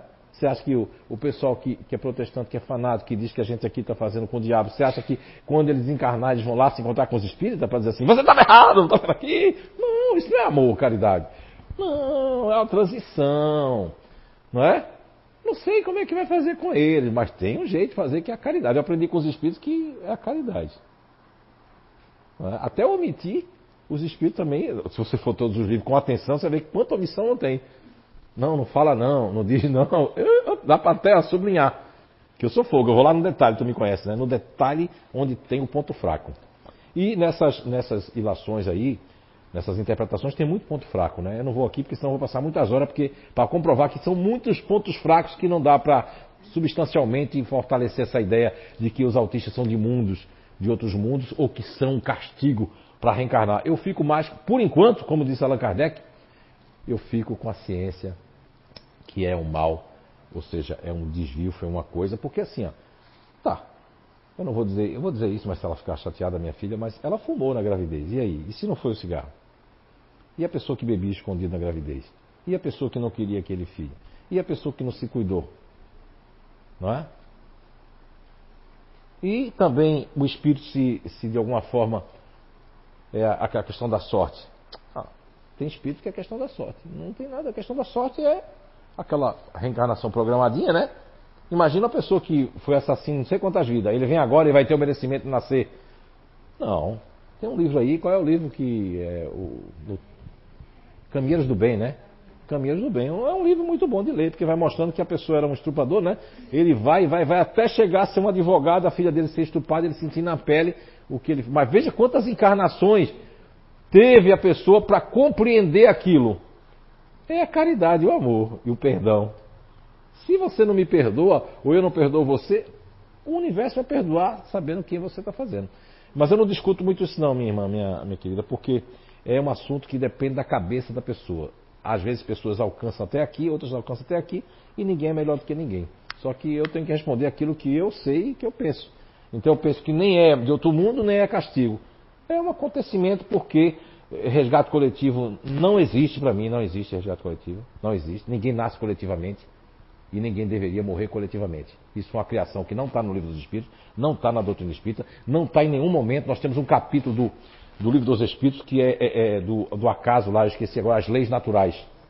As leis naturais. E lá tem uma explicação fantástica que vai contra essas explicações aí do misticismo, do sincretismo que tem das pessoas que querem dizer para dar resposta para tudo. É que o espírito ele tem que tomar cuidado, não tem resposta para tudo, porque Kardec também recebeu na cara várias vezes que isso aí você não tem condições de, de, ainda de, de, entender. A humanidade não tem condições de entender. Porque não tem. A gente tem um planetinha, quer ser orgulhoso, um planetinha pequenininho no meio de uma imensidão de galáxias, de sóis ali, entende? Não estou contra aqui. Eu estou agora falando aqui que eu, por exemplo, a, a mim não, não me diz nada, como diz o português aí. Não me diz nada de ser autista.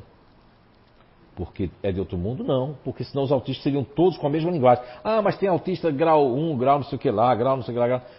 É a mesma coisa da síndrome. Quem é advogado aqui sabe, é jurisprudência o nome, né? Teve um caso lá, aí virou uma jurisprudência. A mesma coisa, uma coisa parecida entra, enquadra, por quê?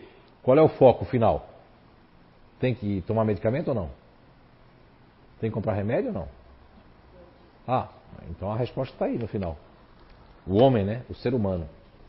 E tem uma questão que é 897, se não me engano, 895. Se Allan Kardec pergunta qual dos piores, além do egoísmo, né, que está no nosso piores do, do, dos vícios, aí ele até diz assim, sem falar do egoísmo, é o, o interesse pessoal. O interesse pessoal é só de dinheiro? De saber de tudo, de sua resposta ser melhor. Por isso que eu estou dizendo para a senhora que eu não sei se minha resposta é boa. Talvez a sua até seja melhor do que a minha, mas a minha compreensão é essa. Ok? Obrigado, viu, por, pela pergunta. É difícil a gente responder assim, né? Porque, por exemplo, se ela não gostar da minha resposta, ela não volta mais aqui, né? E aí o espírito obsessor, ai que bom, desgraçado, você deixou ela enfesada. Mas é o pensamento seu, meu pensamento, e isso que se chama, isso para mim é que a democracia é isso. É a gente se amar e cada um pensa de um jeito, né? Eu estudei um pouquinho, são 30 e poucos anos, mas ainda não sei de nada. Não é? Ainda estou aprendendo. O que eu sei é esse assunto aqui. Agora, esse assunto aqui, fora do Espiritismo, a gente sabe um pouquinho. Então, aí, ah, mas aí ele ainda diz aqui, ó. Sem dúvida, pois a inteligência nunca se perde. Mas ele pode, ele pode, né, ó. Está falando de ele quem? É, do espírito. Ele pode não dispor dos mesmos meios para manifestá-la. Isso depende da sua superioridade do estado do corpo que adquirir. Ver influência do organismo, item 367.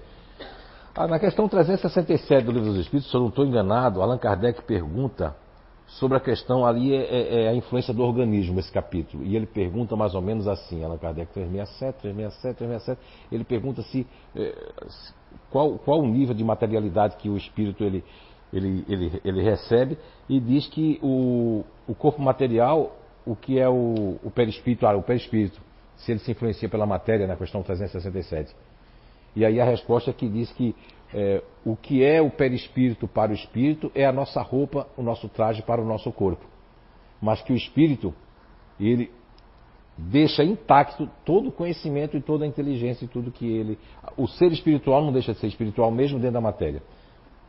Aí vai depender do grau de evolução de cada um. Uh, depois nós temos aqui o princípio elementar natural. No nascimento, cada pessoa recebe uma carta matriz psíquica que regula o recebimento de informações, aprendizados e da distribuição de energia no corpo. Cada pessoa tem a sua própria identidade psíquica funciona como um código-fonte, ou seja, aí é onde o pessoal da medicina, nutrição vai aprender o seguinte. Por exemplo, eu, eu tenho comprovado porque é, é muito interessante. Uh, quem é que faz parte do grupo fazedor aqui, que já tem certeza, né? A Sandra que está lá. Sandra, segura aí. É, eu vou, ah, mas eu quero fazer uma pergunta primeiro para você. Eu perguntei primeiro, depois você pergunta. Viu? Pode perguntar. Às vezes eu penso, eu penso que tem um espírito cangaceiro aqui perto de mim. É, porque não pode. De repente a pessoa fica meio brava, né? Meu Deus, se for do cangaço, sai daqui. Espero que você seja lampião. Né? Ou corisco, sei lá, algum um deles ali que fica por aqui, né? Deve ser algum nordestino que está por aqui, traz corisco, sei lá. Eu ia fazer o quê? Uma pergunta para ela? A pergunta. Sim, uma pergunta agora. Eu andei com amnésia, mas, mas dá, dá certo. A pergunta que eu ia fazer. Ah, sim, sim. Para a questão do nutrição, medicina, né? Ah, tá, tá. Onde vai esse código-fonte? Veja bem. Vocês não sabem ainda o que é grupo fazedor, mas muita gente aqui sabe. É o nome que eu dei para um princípio elementar natural que eu chamava de ira, mas ele é de, de, de, de, de empreender, né? Assim, de, de fazer, de, de fazer. Ok. A sua mãe que está por aqui também, Dona Frésia, está espírito, né? Sim. Você tem, ela faz parte desse grupo, né? Sim. Aí nós temos a, a Gabriele Lana, que está escondida em algum lugar ali no lanchonete, né? E de, de máscara, de touca, sei lá, esperando vocês, né? Para comer. E temos a, Anice, que sumiu dali já para não falar. E aí temos a Sandra. É, mas aí, independente disso, eu cheguei em Portugal, na Alemanha, em 2006, me chegou essa ideia. Porque em 2006, na Alemanha, quando eu fui fazer um trabalho lá, ah, fui a, fui a trabalho, fui dar algumas palestras, etc. E aí eu encontrei uma pessoa na turma na Alemanha que ela é desse grupo, que a Sandra vai falar ali, né? Sandra também é desse grupo. E ela também tinha essas dores no quadril, e tinha essas coisas no quadril, e nos ossos, e na junta. Aí depois apareceu, vi que a Anice também tinha, outro homem, outro homem, outra mulher, outro homem desse grupo.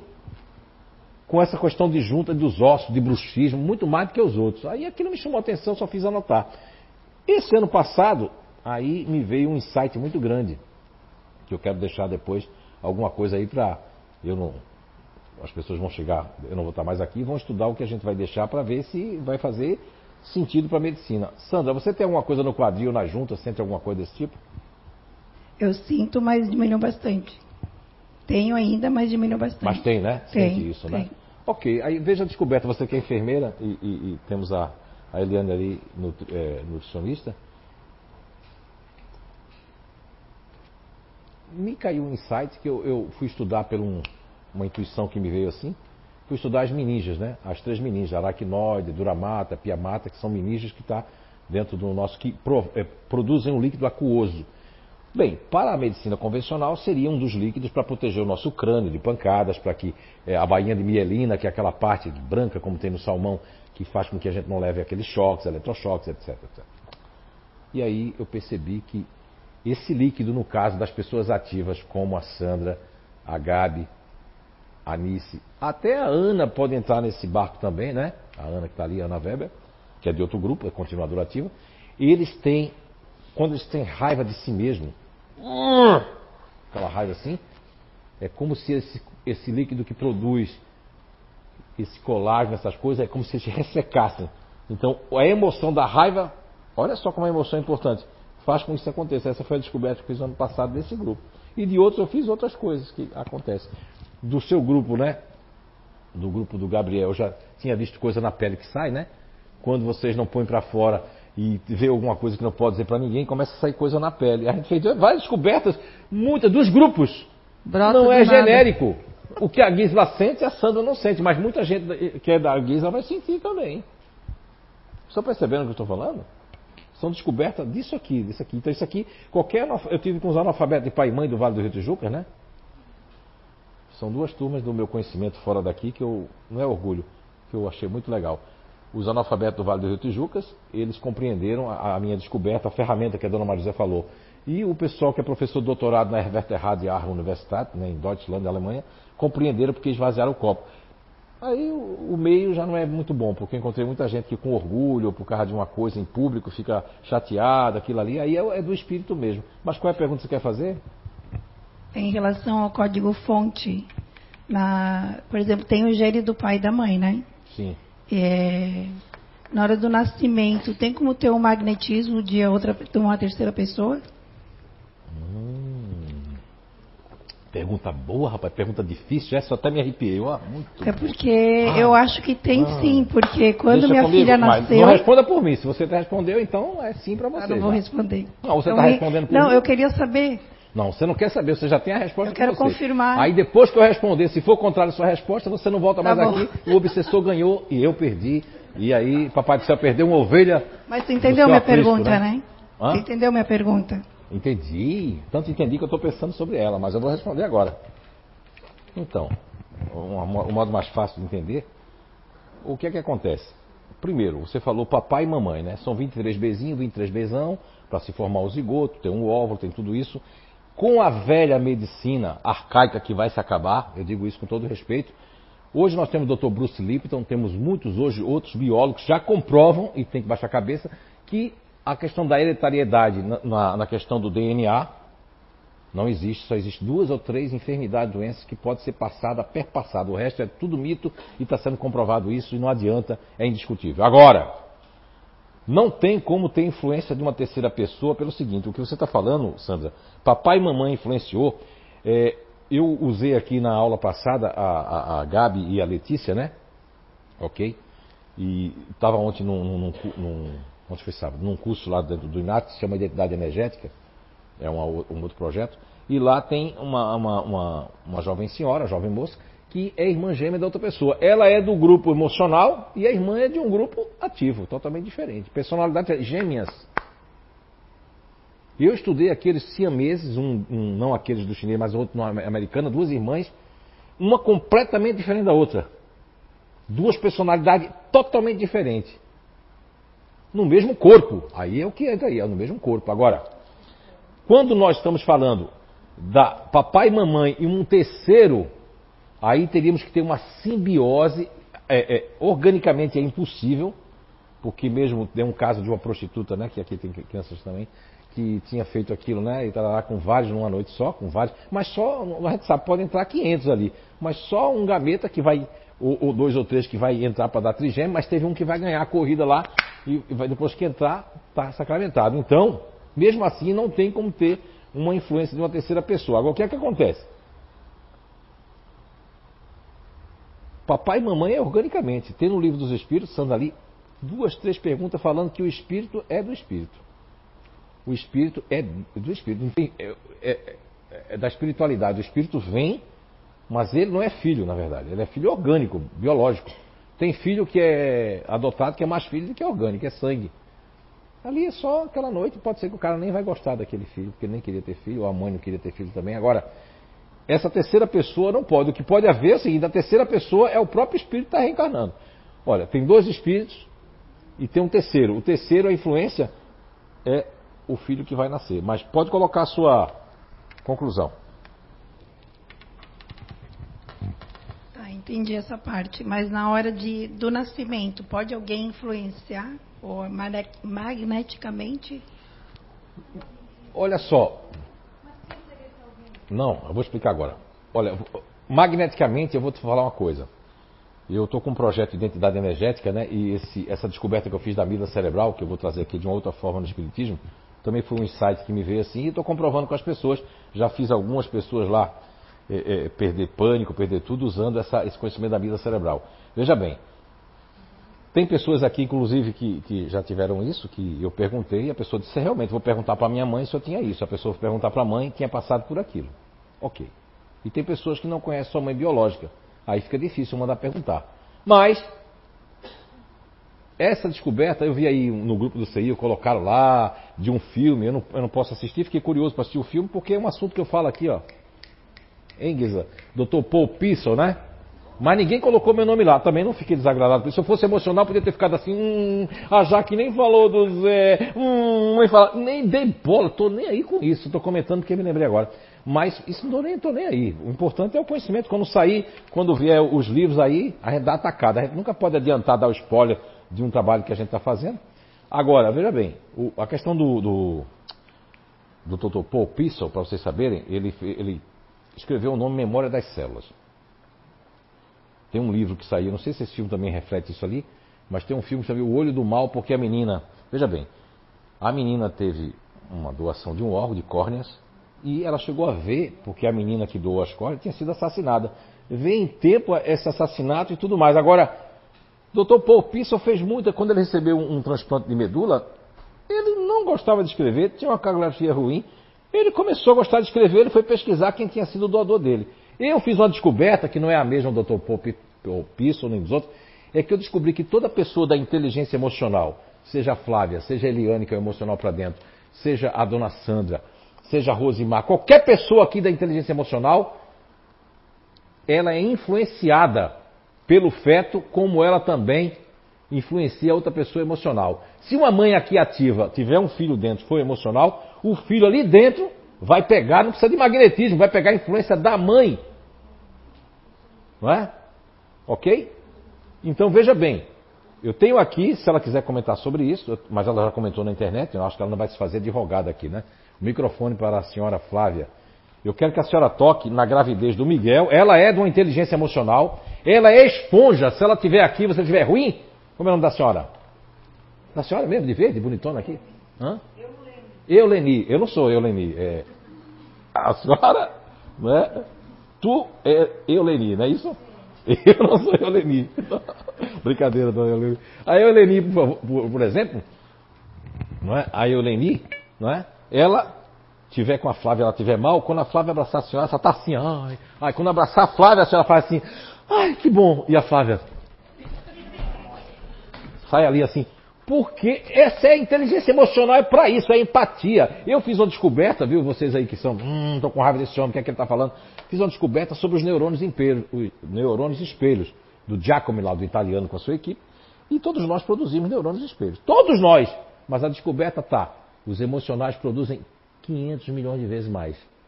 Porque é a da empatia. Imagine, eu quero saber se o marido da Gisela, que é da inteligência racional para dentro, qual é o de uma escala de 1 a 10, qual é a empatia do teu marido? Para as pessoas. Hein? Zero! Não, mas nós temos curso de empatia. Mas nunca vai. Porque ele não nasceu para ter empatia, nasceu para viver para dentro. É? Agora, dona Flávia, fale para ela aqui para ela entender a gravidez do Miguel, que é um menino racional, e a gravidez do menininho que você levou lá no Inato para eu ver qual era o grupo dele. Eu não, pro JF lá, né? Porque eu sou médio. Não, não sou não. O JF lá é. Ah, na gravidez do Miguel, é como se eu não tivesse grávida. Ah, tipo, ele mal se mexia, super. E você quieto. também era ficar preguiçosa também. Ah, super zen, né? Isso até o Gustavo nascer. Cinco anos depois o Gustavo nasceu, mas já na gravidez eu era super ativa, não podia ficar parada. O, inclusive, o primeiro sintoma foi a, o cheiro da carne, e eu não como carne até mais hoje, assim, porque o Gustavo não gosta de carne. E ele é um fazedor, Já ele é um mundo, ativo. né, que não comia carne. Então, assim, e eu não paro, assim, até hoje a energia dele parece Mas quando que... você ficou grávida dele, você não parava, né? Não.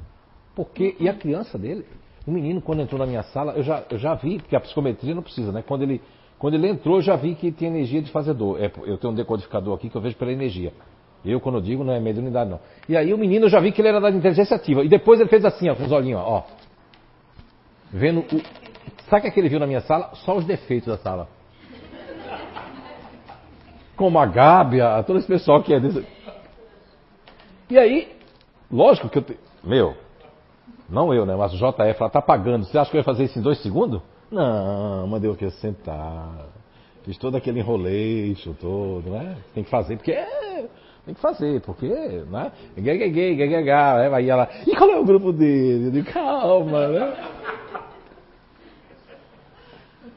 Ih, calma, mas quem já me conhece sabe, é dois segundos, às vezes, o décimo segundo para ver o grupo da pessoa. Aliás, já sei o grupo todo mundo aqui. Ah, fala qual é o meu. Calma, quando chegar a hora, né, a gente vai saber. Porque você que tem que se reconhecer, não é eu que tenho que apontar.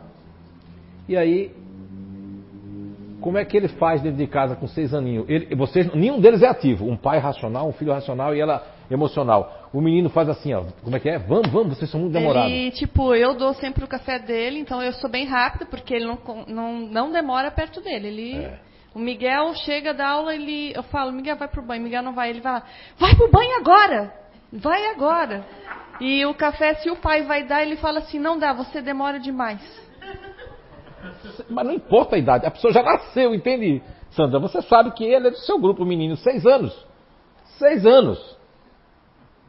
Mas quando ele estava na barriga da mãe, já fez a mãe fazer assim, ó. Vamos lá, vamos lá. Na barriga da mãe. Então, a terceira pessoa, na verdade, é quem está ali. Se tiver dois, é a quarta pessoa. Se tiver três, que é o caso da Gabi, é a quinta pessoa.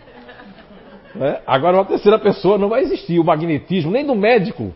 O, o- o médico está assim puxando uma médica, né? Vamos colocar a médica, está puxando lá a criança lá. E aí, o magnetismo do médico, né? Só se a criança for muito emocional demais e já tiver nascido esponja, não ia acontecer isso.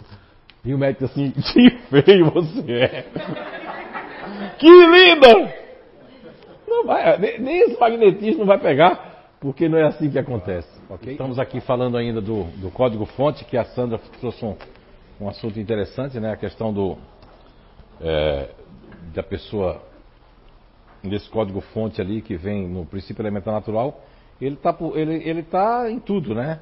Tem até, se você prestar atenção na questão 191 e 191A, é, um, é, é uma questão de desenvolvimento. Então, no, todo o nosso desenvolvimento na Terra, o princípio elementar natural nos acompanha até o final da nossa vida, né? Ok? Então vamos ver aqui. Até na distribuição de energia do nosso corpo, ou seja, a energia da Flávia é uma, parecida com a do Marcelo, mas não é igual à energia da Eliane, que já é para dentro, a da Sandra já é uma energia para fora, né? a Sandra Molina. Então cada um vai ter, essa energia vai. Ah, isso muda, muda, porque o princípio elementar natural ele vai dar qualidades energéticas, qualidades eh, físicas, qualidades eh, cognitivas, qualidades de, de, de, de todas as formas. Até a absorção do alimento é diferente de uma pessoa para outra. Não é? É diferente. Eu, por exemplo, eu trabalho com aurímetro, que é um medidor lá na, no Inato, e às vezes eu coloco aqui, ó, usei nos meus filhos, é bom para um deles, para o outro não é. Botei a banana aqui para ver, né? Entrar no campo. A banana para eles é bom, mas aí, vê só, eu adorava banana, né? Eu. É igual o macaco para comer banana, mas posso comer uma vez por semana. Porque a banana, né?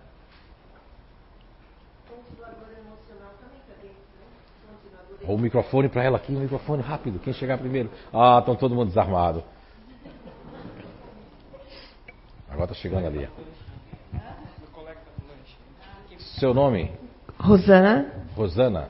isso. É. Continuadora emocional também Eu conheço você de algum lugar. É daqui Sim, mesmo? do programa nível 1 Ah, isso mesmo. Lá do Inato, né? do Inato, Ah, do JF lá. JF. Isso. Agora aqui você pode perguntar qualquer coisa que não pode perguntar lá, que aqui eu posso responder. É, Então, Ele não pode lá, porque senão é. eu também faço parte da esponja, né? Porque eu, O continuador emocional, sim. sim, bastante, Sim. né? O continuador emocional, principalmente do grupo que ele faz parte, né? Ah, o grupo pode sugar tudo. Não é? Porque aí o, o emocional, ele, a questão do grupo, seja familiar, o grupo que eu faço parte, eu me dou para o grupo, né? Sempre, né? Sim, sempre. Me dou. sempre. Tanto que daí eu recebi essa aquela a parte anterior que sobre magnetismo dos meus filhos na gestação.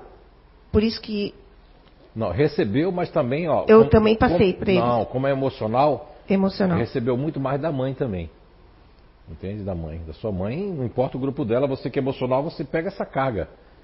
No caso dela, porque eu quis mostrar o contrário. O que, o, o que eu- a pesquisa que eu fiz é, como terapeuta e, e holístico e que eu percebi nas pessoas com a psicometria, que me adianta muita coisa, é que, por exemplo, qual é a diferença sua de, da inteligência emocional que vocês vieram primeiro né, do que os disponíveis, né, numa escala da Terra?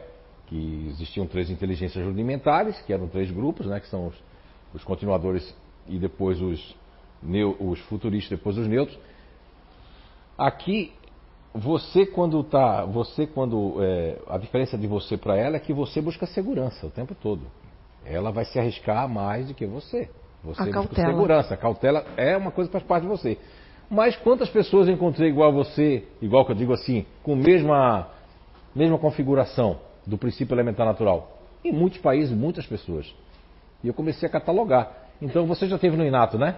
Sim, Não é 100% que você faz parte desse grupo aí? sim, Não fez diferença saber disso? sim. Porque você, quando você. é, eu, eu vou perguntar, hoje eu. É, diz que não se pergunta isso, né? Mas eu gosto de perguntar. Qual a sua idade?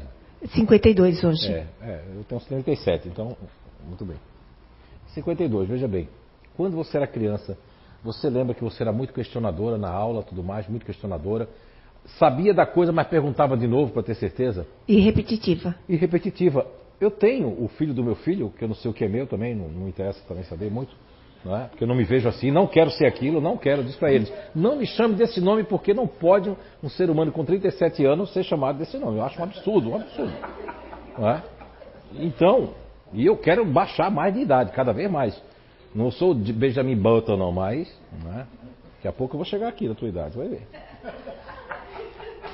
E o que que acontece, Rosana? Você- o, esse- o filho do meu filho, que eu amo muito ele, né, ele está nesse processo.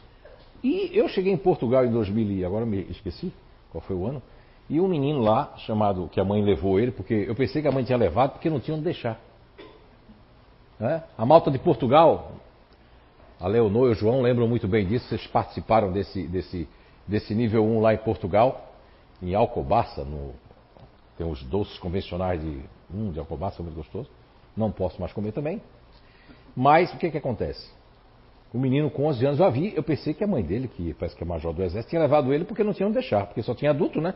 E conforme foi o andar da coisa, eu vi que ela levou porque ela achou que ele tinha algum problema. Porque o menino questionava sempre na sala de aula e questionando e questionando e guardando coisa. 10, 11 aninhos guardando coisa, né, Rosana? Guardando, vou precisar, vou precisar. Quando a Rosana Sim. desencarnar, vai ser duas carretas para tirar as coisas. Tô brincando, mas... Não, na verdade, Não, eu não. consigo de tempos em tempos fazer uma limpa. Ah, Hoje eu tempos em consigo, tempos. sim. Sim, é, mas é que Tô eu sei que Rosana. quem guarda tem, né? Ah, quem guarda tem. Eu uso isso nos cursos. É que a- aquela velha história, quando alguém pede, eu tenho lá. Aqui temos, aqui ó, tem pra eu. Ô, ô, Eu Rosana, tenho e aposto. é, então assim, ó, voltando ao ponto, Rosana, voltando ao ponto, o que que acontece? É, eu tenho o, o filho do meu filho, que pensa como você, né? Tem com 13 anos. Tenho o, garoto que deve estar agora com não sei quantos anos faz, 13, 14 anos, que é o. Ele estava participando lá. Acho que é Gabriel o nome dele também. E a mãe ficou muito feliz quando descobriu que tinha adultos lá que, assim como a Rosana, faz parte desse grupo natural de inteligência, que é o GNI, que nós vamos chegar lá, porque você não vai direto ao ponto. Não, isso aí é o nome do programa, né? Não quer saber. E. De novo, meu. Porque eu não vou direto ao centro da questão, porque aos apressados, né?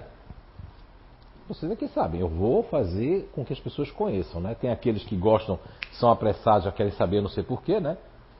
Porque às vezes a pessoa faz um curso, ela defende aquele curso porque ela defende aquele curso. Não estou dizendo que o curso é ruim ou é, ou é bom, mas o que, que você está aprendendo de verdade? Vai aplicar onde isso? Com quem? Qual a receptividade disso? O que é que isso vai fazer diferença na tua vida do ser humano? Isso eu digo para os espíritas aqui, ou espiritualista que acredita em Cristo, é cristão, quer fazer a caridade, mas naqueles que só têm interesse, só quer ganhar dinheiro, também não serve o que eu estou dizendo. Nem vai servir para você que está escutando agora na internet. Agora, Rosana, o que você me perguntou, para fazer entendido, ficar entendido, o que eu descobri nessa questão que eu estava falando, né? Do Memória das Células, do Dr. Paul, Pissel, ele fez vários estudos. Inclusive, ele fez um estudo, ele já desencarnou. Ele fez um estudo de que uma menina. Eu até escrevi isso no Você a Cura, que é um livro que tem aqui, mas não é espírita, não. E não é também do Inato. É meio termo. Eu escrevi quando passei quase mais de 30 dias na Inglaterra, em Londres, num serviço voluntário, estava também aproveitando para entender um pouco mais o inglês, e lá eu comecei a fazer anotações, mandava para a Gabi, a Gabi começou e tornou-se esse livro que é Você a Cura, que é um projeto de utilidade pública, trazendo algumas verdades que os brasileiros, latino-americanos não têm acesso e que eu- é Você a Cura 1, que tem aqui. Tem Usted es la Cura também, e tem também, foi, foi editado pela FENAC em Portugal aí, né? A FENAC lá, eu fiz a, foi é, lá em Porto, Portugal e também em Braga, que a gente lançou também numa palestra lá em Portugal. Que é o Você a Cura, que é um serviço de utilidade pública. Eu escrevi isso, não tem nada a ver com esses dois projetos, mas lá eu trago alguns insights e algumas configurações do Dr. Paul Pissel, que ele fala que uma jovem eh, que tocava violino um, recebeu um, um transplante de fígado. Pela biografia que eu vi, com certeza ela é uma pessoa emocional. Ela recebeu um transplante de fígado, e a moça nunca bebeu álcool na vida. Nunca tomou nada de álcool. Nunca gostou de bebida alcoólica. Existem pessoas assim, vocês sabem, né? E aí, de repente, a mulher, depois que recebe o fígado, se recupera, que voltou a tocar na, na filarmônica lá, ela começou, quando ela via chopp na televisão, ou passando assim, via o chopp, ela lograva saliva, ficava para tomar o chopp. Olha só. A conclusão que eu cheguei, porque tem muitos. Ele também fala lá que tem muitas coisas que não bateram. Por quê? Pô, imagine você aqui, o futurista como o Leandro, né, Leandro? Você faz parte do geni futurista, né? Tá aqui agora, Leandro, eu tô falando com você. Uma pessoa que não fica presente quando o outro está falando não é interessante, eu fico aham, aham, aham, pensando em tudo. Uma pessoa dessa recebe um transplante, o fígado pode ser de quem for, não vai nem dar bola para você. Agora, uma pessoa que é emocional, como você, você, ela e qualquer pessoa da inteligência emocional, aquilo, aquilo e recebeu de uma pessoa emocional, aí, olha, aí é capaz de ficar com a personalidade do outro. Como tem muitos casos que eu li aí, que eu investiguei, viu, Ariel? Tem casos que eu investiguei que a pessoa, até a personalidade da pessoa. Olha só, mas não pode. Mas é aí onde entra o que a Sandra falou, viu, Sandra? A questão do magnetismo. Aí sim, porque quando eu uso um aurímetro, que eu me formei, não estou exercendo, quero que uma nutricionista, um nutricionista venham fazer isso. Não é a minha área, né? mas eu me formei em biorressonância né? magnética, com uso de frequenciais, e, e nosso corpo é frequencial, os nossos órgãos têm frequência. Então, quando eu ponho um aurímetro assim, e, e aproximo de uma pessoa com determinada coisa aqui, e, ele afasta. Se a frequência for ruim para você, ele vai se afastar. Entende o que eu estou dizendo agora, não é isso? Então, quando você recebe. Olha, se ali já tem frequência com frequência, você imagina receber um órgão, né? Ou, por exemplo, a Eliane é emocional para dentro. A Eliane tem a mãe dela, se a mãe dela passar por um medo, uma coisa, esse medo, determinado ponto, na vida cerebral dela, se aquilo ficou dentro da cabecinha dela quando ela estava ainda um feto, determinado momento pode vir isso aí também. Vocês estão compreendendo o que eu estou dizendo? O Ranieri quer ali, ó. Quem chegar primeiro, vai, o Ranieri vai falar. Vamos lá, Ranieri. Rosana, eu não sei se eu respondi a você. Respondi? Tá certo? Agora eu lembrei de você, viu? Tá e no caso desse do transplante, ou de uma criança, é, mais pelo transplante mesmo, quanto tempo teria uma memória é, celular daquele órgão é, a respeito do doador antigo? Então, veja bem. Uh, Porque livro... você falou em frequência. Isso, frequência. Vamos lá. Vamos primeiro pegar a questão 392 de O Livro dos Espíritos, onde Allan Kardec traz a questão da, do esquecimento do passado. Mas quando ele está falando de esquecimento do passado, para que nenhum kardeciólogo de plantão, essa resposta que eu estou dando aqui são estudos científicos fora a parte, mas que Kardec disse que a gente de tudo tinha que estudar também.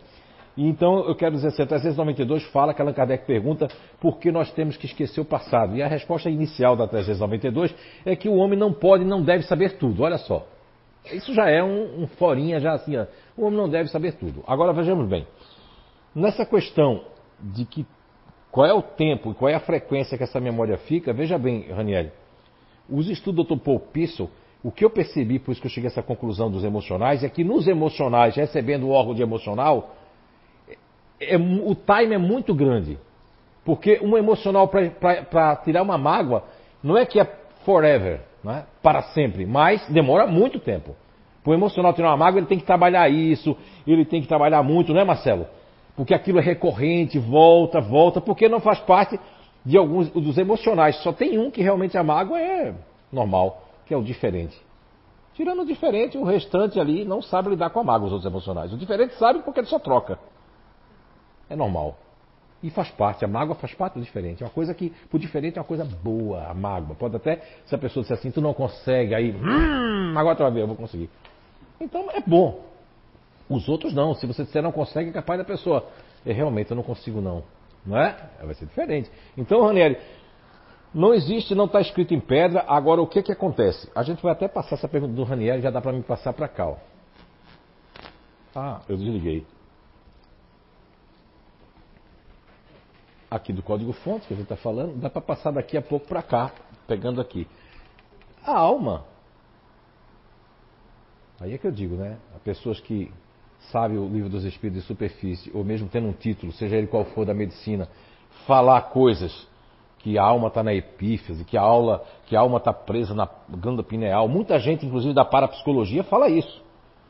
Mas, com todo respeito a todo mundo da parapsicologia e os né, todos os médicos que estão adentrando o espiritismo, existe uma, um, um, órgão aí do espiritismo que é da área de, de enfermagem, medicina, Sandra, você devia falar, e você que faz a parapsicologia, para ler a questão 146 de O Livro dos Espíritos, onde Allan Kardec, com muita propriedade, e essas pessoas estão incautas porque não leram essa pergunta do Livro dos Espíritos, que a pergunta é, de Allan Kardec, a alma tem sede determinada e circunscrita no corpo?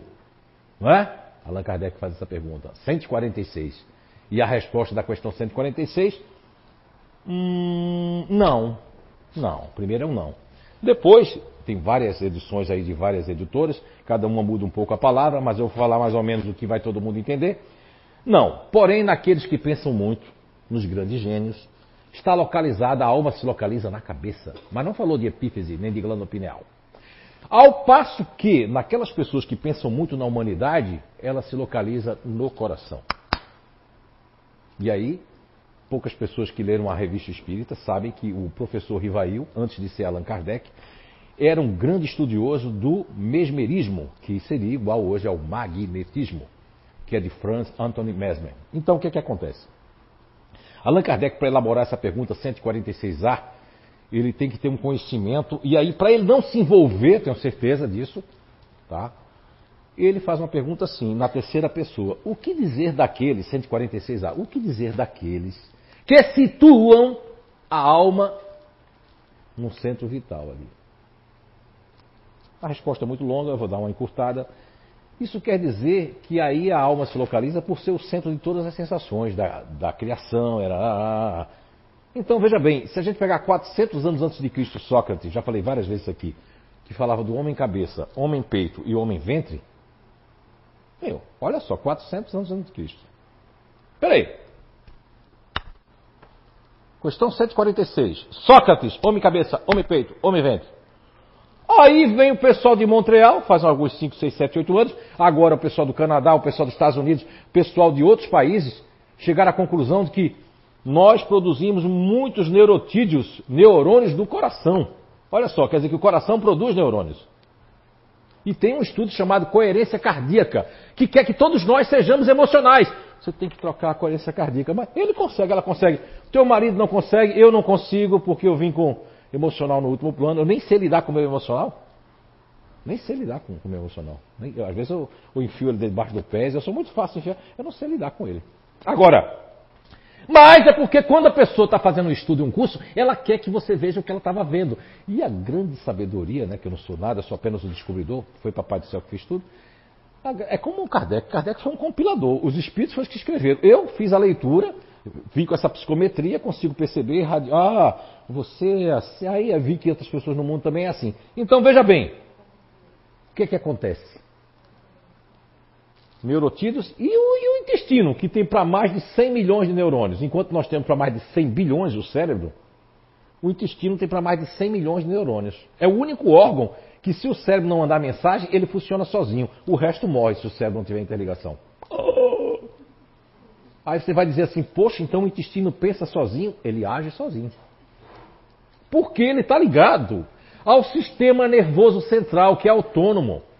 Para a gente fazer digestão, a gente não pensa, agora faça a digestão. Se faça digestão. Não, vai fazendo a digestão. Então, o corpo humano é uma coisa muito maravilhosa.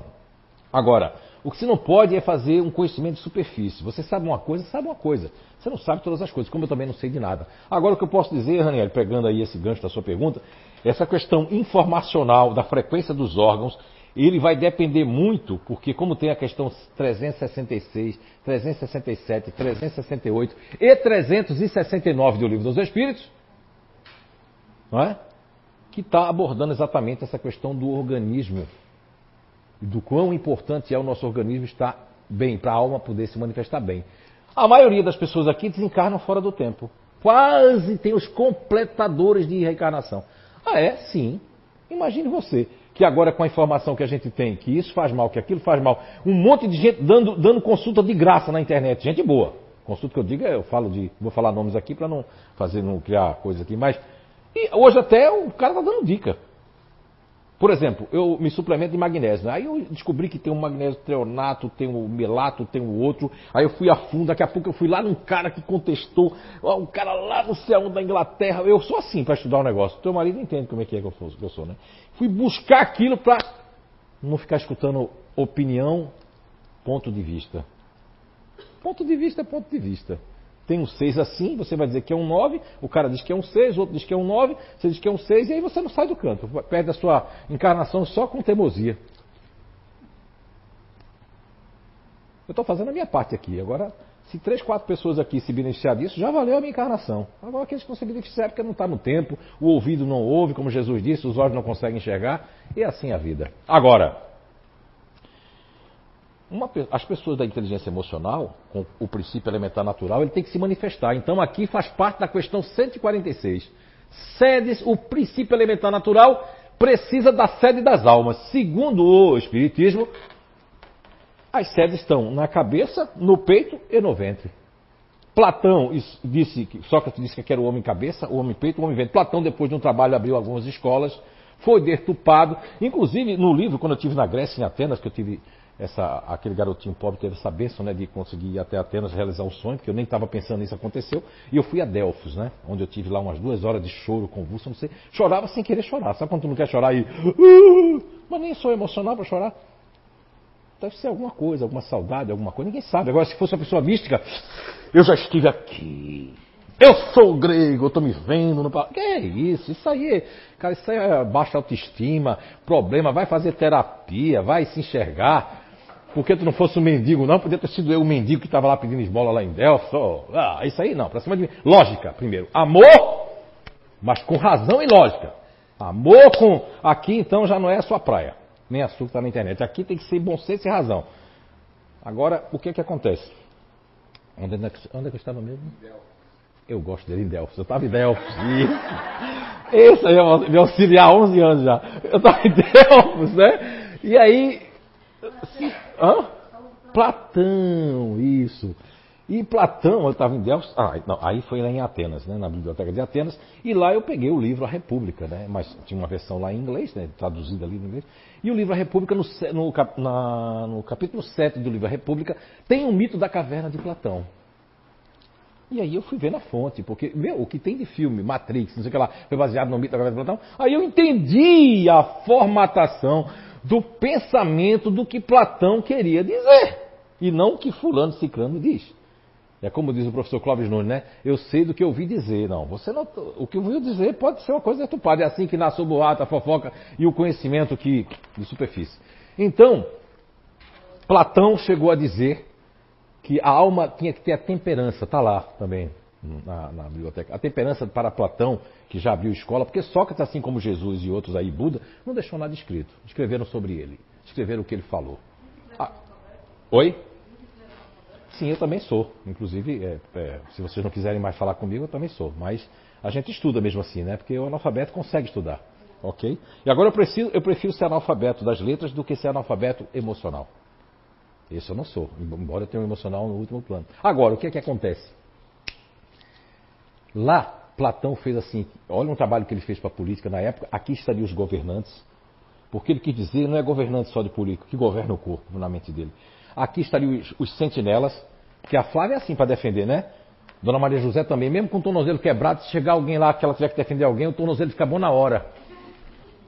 É, porque a Alice já fez isso com minha mãe e ela, na hora, ela ficou burra para descer as escadas. Então, assim, quer dizer, os sentinelas. Os emocionais são aquelas pessoas, não é não, Rosana, para defender o grupo, né? Para def é, para defender o grupo, Rosana diz assim, que é isso?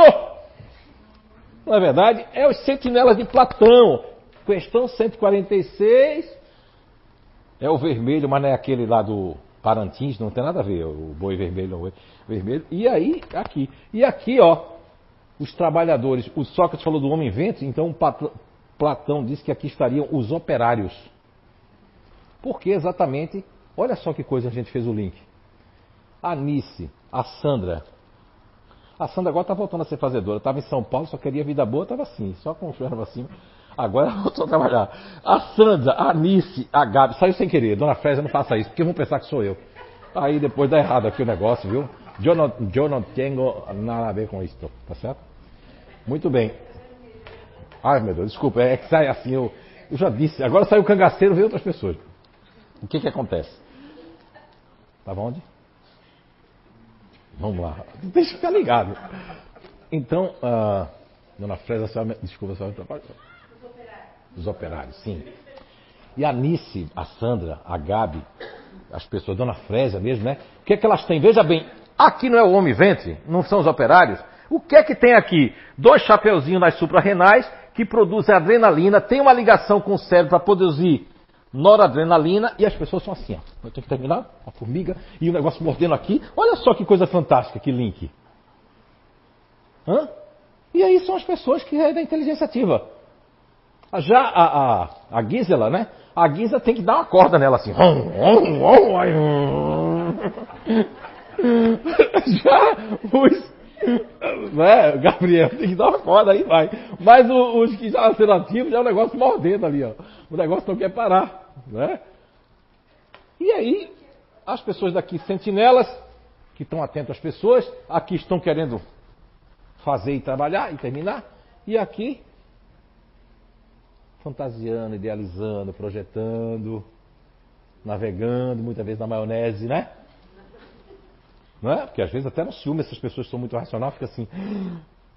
Já imagina um monte de coisa. Imagina negativo quando não vê uma resposta. Não é, não? Essa menina. Não é verdade? Não foi bom você se conhecer, saber o seu grupo? Muito bem. Agora, quem não conhece aqui está julgando, fica. Pode julgar à vontade, né? Aí só ir lá no. Tem uns parágrafos de Jesus Cristo lá, mas muito bem. Entenderam aqui? Então nós temos uma sede da alma. Além do princípio elementar natural que está desde todas as, o código-fonte em todas as células. Não é? E aí sim entra a programação do DNA, sabe aonde? A comida que me faz bem é a comida do papai sertanejo. Me faz bem. A comida da mamãe, que é urbana, não me faz bem. E aqui, quando eu cheguei em Santa Catarina, faz 25 anos, né? Fui comer a comida italiana e a comida urbana, a comida daqui, e aí eu fiquei inflamado, dodói, quase que desencarno. Foi verdade. Vocês nem souberam, né? Quase que eu desencarno. Estava mais para lá do que para cá. Desmaiava todo dia, caía, não conseguia ficar em pé, né? E aí comecei a comer uma comida leve de manhã. Minha comida é bem leve de manhã. Vocês querem saber, não, minha dieta? Estar tá assim? Olha, de vez em quando eu como de manhã um mocotó assim, bem leve assim. Um bife de manhã, uma galinha bem grande assim, um pouquinho de aipim assim, uns oito ovos. É bem leve, é uma comida leve. Não recomendo para vocês. Ah, cuscuz. Aqui, o cuscuz daqui não fica igual, só se fizer lá. O cara faz um churrasco do Rio Grande do Sul, faz, fazer aqui, não fica igual. Por causa do quê? O inconsciente, aí entra o magnetismo, dona Sandra Molina. O inconsciente coletivo da que faz com que isso aconteça. Mas vamos lá. Sedes da alma. Sedes da alma e a amígdala cerebral. Agora, as pessoas aí que acreditam aqui, eu estou falando pela minha responsabilidade. O que, o que se tem, que eu estudei esses últimos dois anos aí sobre a amígdala cerebral, e eu fiz uma descoberta através da psicometria. Eu achava também, porque eu não entendia de amígdala cerebral, né? Para mim, a amígdala cerebral é aquela questão do dos insights que eu tinha aqui há 3, 4 anos, você que está aqui, que era como os demais cientistas achavam que a vida cerebral era um dispositivo do medo, para a gente ter ansiedade, para fazer aquilo que desde os primórdios dos tempos, que era nós embugalharmos os olhos, os ouvidos, assim, o, o sistema simpático para um lado e o, o, parasimpático para outro, e a gente lutar ou correr. Só que o mundo foi mudando. Veio veio a vida moderna, o estresse. Quando a pessoa se estressa ou tem alguma coisa, aí quer dar aquilo ali. Então, assim, quando você tem síndrome do pânico, exatamente a mídia cerebral ela está trazendo um registro negativo. E a descoberta foi a seguinte, que eu descobri que a mídia cerebral não é apenas faz parte do sistema límbico. A mídia cerebral, ela está aqui, ó, no lobo temporal, na parte mais traseira do lobo temporal, em cima das têmporas, né, aqui da, do, do ouvido. É, é, é, praticamente duas amêndoazinhas, parece uma amêndoazinha, tá certo? Está ligado a, a, tanto ao hipocampo como ao hipotálamo também. E o fônix, é, o fônix é que faz a ligação entre a amígdala cerebral, ela está dentro do sistema límbico. Então vamos lá.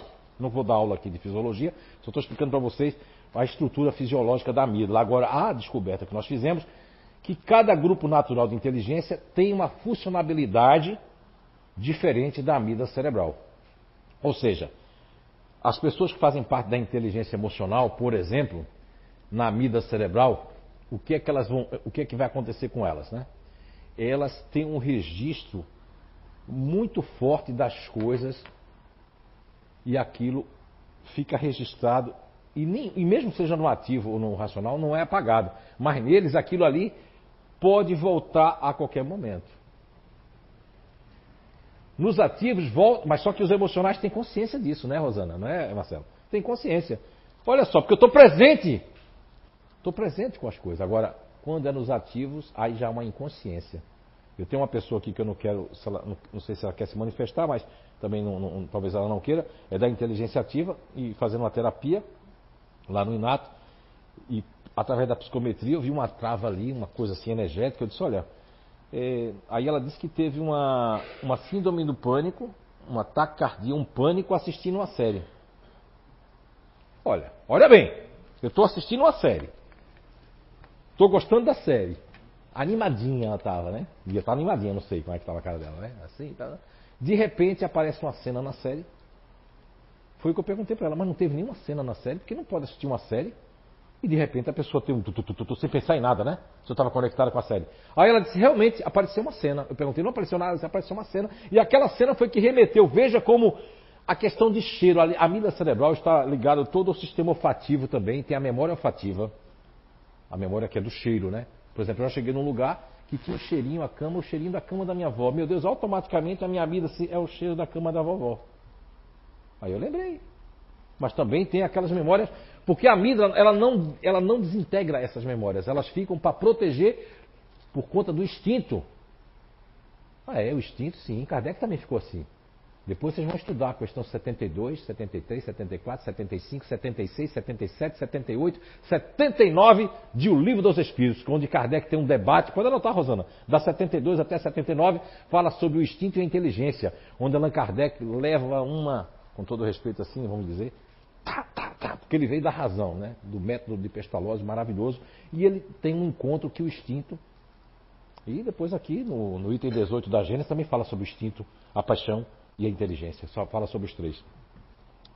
E o que é que ocorre? Ocorre que a amígdala cerebral ela não pode desintegrar as memórias negativas, elas são suportes para se ocorrer uma cena, ocorrer qualquer coisa, é para dizer para a gente perigo, perigo, perigo. E no caso dessa pessoa que estava fazendo terapia, quando ela viu aquela cena, que passavam os carros da polícia, alguma coisa, aquilo remeteu a alguma coisa que na, no passado ela tinha ficado nervosa com aquilo ali. Aí aquilo, veja bem como é, como é a nossa estrutura. Não é brincadeira você dizer para o outro, ah, isso aí é frescura, estás com pânico, né, né, né, não, pimenta nos olhos do outro é refresco. Não podemos, não devemos, Jesus disse isso, né? Com a mesma medida que julgais, também uma hora vai ser julgado. Muitas vezes acontece uma coisa parecida com aquilo que a gente condenou no outro, vai acontecer de alguma forma parecida para que a gente não condene mais ninguém. Que procure entender. Não gostei, mas procure entender. Gostar, ninguém vai gostar de nada que cada um tem o seu, o seu radicalismo, seja no julgamento de qualquer coisa, mediante a sua, sua natureza de inteligência. O julgamento dos emocionais é um, o dos ativos são radicais, o dos racionais são. Hum, não sei. Aqui é. Aqui já é. Pá! Tem que pagar. Mas é assim. Agora, a mida cerebral, a gente vai demorar mais um encontro ali, porque eu quero falar para vocês dos grupos da mida cerebral. Estou plantando primeiro aqui, depois a gente vai passar para outra etapa. Mas a mida cerebral, em todos os três aqui, ela tem um diferencial. Então nós temos aqui as memórias negativas, as memórias dessa e de outras vidas também, JF, sim. Mas o senhor não falou que na questão 392 do Livro dos Espíritos, o, o, o, o Espírito, os Espíritos responderam a Kardec na 392 que a gente tinha que não lembrar de tudo, porque a gente não deve saber de tudo, nem tudo a gente deve saber, nem lembrar. Mas é que tá. Quando usamos nossa memória para relembrar como conseguimos resolver problemas anteriormente e chegar a novas soluções, estamos acessando uma parte diferente de nosso cérebro que nos afasta da negatividade. Isso aqui, inclusive, é um pedacinho de um trabalho que eu tenho lá no Inato que se chama Amida Cerebral. É um, módulo lá que é o Sepsica Amida Cerebral. Eu tirei um pedacinho lá que eu tinha escrito. Dessa forma, podemos dar a nós mesmos exemplos de nossos sucessos anteriores, em vidas passadas, agora numa nova identidade. Então, o que a gente fez sucesso, vamos colocar assim, o que a gente fez de bom, isso vem com a gente. Por isso que tem coisa que você não precisa. Para você é fácil, para outro é difícil, porque para você já é legal aquilo. Tem gente que consegue perdoar com facilidade, tem gente que diz assim, eu perdoo, mas não esqueço. Não é verdade? Não é? Ô, Carol, é sua mãe? Meu, com todo respeito, que bonita, viu, sua mãe, viu? Não é? É verdade. Não, não, não é cantada, não, viu? Eu sou assim mesmo. Eu falo isso de menino, menina, tudo. Eu sou muito espontâneo, então o que vem na cabeça eu falo. Não é? Viu? Mas é porque é verdade mesmo, né? Agora vai ficar vermelha, ela. Carol, ela. Ela não vai voltar mais aqui. Não vai dizer pro seu pai, não, porque eu não estou fazendo nada de errado. é, Então, O sucesso que a gente teve em vidas anteriores, quando eu falando de sucesso, são sucessos que a gente teve na vida anterior. Coisas que a gente conseguiu, já ultrapassamos. Agora nessa, independente do grupo natural de inteligência, nós temos a necessidade de estar num princípio elementar natural que vai nos facultar, vai nos promover. Por exemplo, a Juliane Fronza, né? Cadê o microfone para a Juliane Fronza? Que tá uma menina, né? Com todo respeito, você quando chegou no Inato parecia uma velha, assim. Eu estou exagerando um pouco, né? Mas você estava muito engurujada. Agora você parece uma menina. Está dizendo até para. Não é para isso, né? Parece uma menina. E, e, e, Juliana Fronza, né? Você Há quanto tempo você conhece esse negócio do grupo de inteligência? Como é que você era? Que- Por que você está aqui no Identidade? Você que é luterana, não sei que você é católica, luterana, não sei o que você é. Então, na verdade, ano passado eu acabei. Você teve um É. sonho, não foi com a Gabi? Conta essa história pra nós. Isso. A gente quer É. saber do babado todo. Tá, então eu vou contar o babado inteiro. É, eu comecei a fazer terapia ano passado, em janeiro, porque a vida inteira eu escutei que o problema de todas as encrencas e desavenças de família era culpa minha. Então eu pensei, finalmente, então eu vou me tratar, vou num psicólogo e ver qual que é o problema, né? Daí, nessa busca, eu comecei a pedir em oração que eu queria achar o caminho, né? Porque não é possível estava tudo tão errado, tinha que ter alguma coisa certa. E numa noite eu sonhei com a Gabi, e horas era a Gabi, horas era a Letícia. E como a gente estudou quando crianças juntas, eu falei pra mim, eu entendi, foi um recado.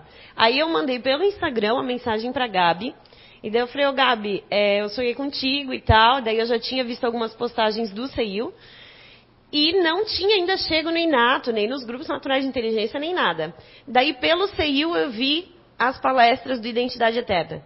Aí eu comecei a gabaritar, fui de trás para frente, comecei a ver tudo do ano passado e fui voltando todos os anos que tinha até eu ter coragem de ir no Inato. Poxa, não sei, que- queria saber o mesmo que o Marcelo sabe, né? Ah, é porque eu tinha que validar informações antes, né? Daí, quando eu cheguei no Inato, pra mim foi bem interessante, porque a vida inteira, né, só tinha o racional e o emocional. Então, me encaixaram no emocional, porque na minha casa, ou era um, ou era outro. Sim, por causa do cérebro e coração na internet. É, e daí, né? como eu era mulher, eu tinha que ser o coração, né? Foi me dado, imposto isso. Então, a minha trajetória de vida me levou a me comportar como uma pessoa emocional, mas isso para mim era um gasto de energia muito grande. E quando eu cheguei no Inato, eu acabo me emocionando porque realmente eu era outra pessoa. Eu estava é, me escondendo com as roupas que eu usava. É, eu tinha vergonha de ser espontânea. E eu sou de um geni que ele é expansivo, ele é brincalhão, totalmente intenso. E na minha trajetória inteira de vida isso era errado. Porque, ah, tu brincar assim, tu tá se oferecendo, e entre outras coisas. E daí, então, é, toda essa jornada de 34 anos é, me transformaram naquela velha que apareceu lá no Inato. Mas, né, nem tudo está perdido. Então eu peguei toda essa informação e fiz o Ser Psíquico 1, fiz o 2, fiz a amígdala, fui para identidade energética, porque tem muita coisa que eu sabia já que era energia. E com tudo isso veio a transformação, que assim é nítido, que esse ano existe um Ju antes e depois, porque eu botei como meta de vida que assim, se eu vim nessa configuração e com toda essa energia espontânea, eu vou usar tudo isso e se te incomodar, paciência, mas tipo, tem algum propósito. E eu tinha, quando eu descobri a minha, a minha essência, o meu princípio elementar natural, a minha preocupação para ver como eu estava enraizada com tudo que foi imposto, era, meu, e se esse trem descarrilhar, o que, que eu vou fazer com essa energia? Porque o meu princípio é a gula. Então eu ficava imaginando, cara, se eu começar a gostar demais de algumas coisas, será que eu vou ter controle? Então às vezes eu, eu tinha o próprio chicotinho assim, tipo, para, Legal. para, fica aí. E agora realmente assim, eu sinto toda essa, essa energia que vem de dentro, em todas as coisas que eu estou Você fazendo. está fazendo é, ciclismo com o pessoal, né, Sérgio? Como é que é o nome? Sim, é, eu acabei caindo de paraquedas num grupo de pedal. Mas você faz a lava antes? É, Nossa, eu tava um ano, jeito? não, eu tava um ano sem pedalar e as únicas vezes que eu pedalei dá pra contar nos dedos, assim, umas cinco vezes no início da pandemia, só que era sozinha. Então ainda tinha essa questão de ah, é, a mulher casada tem as obrigações, então eu pedalava ou com o filho ou com a minha bike que tinha cadeirinha, não via isso como esporte, então eu estava totalmente assim sem personalidade. Não tinha os meus gostos. Era assim, ah, se sobrou um tempo eu vou fazer dentro de toda a rotina que eu absorvi, se sobrar um tempo, eu vou fazer alguma coisa para mim. A única coisa que eu realmente foquei, que era minha, era o clube da leitura, que daí eu aprofundei tremendamente, e uma vez por mês eu me dava esse direito de ir lá, ter uma noite para debater sobre alguma coisa que realmente me interessava.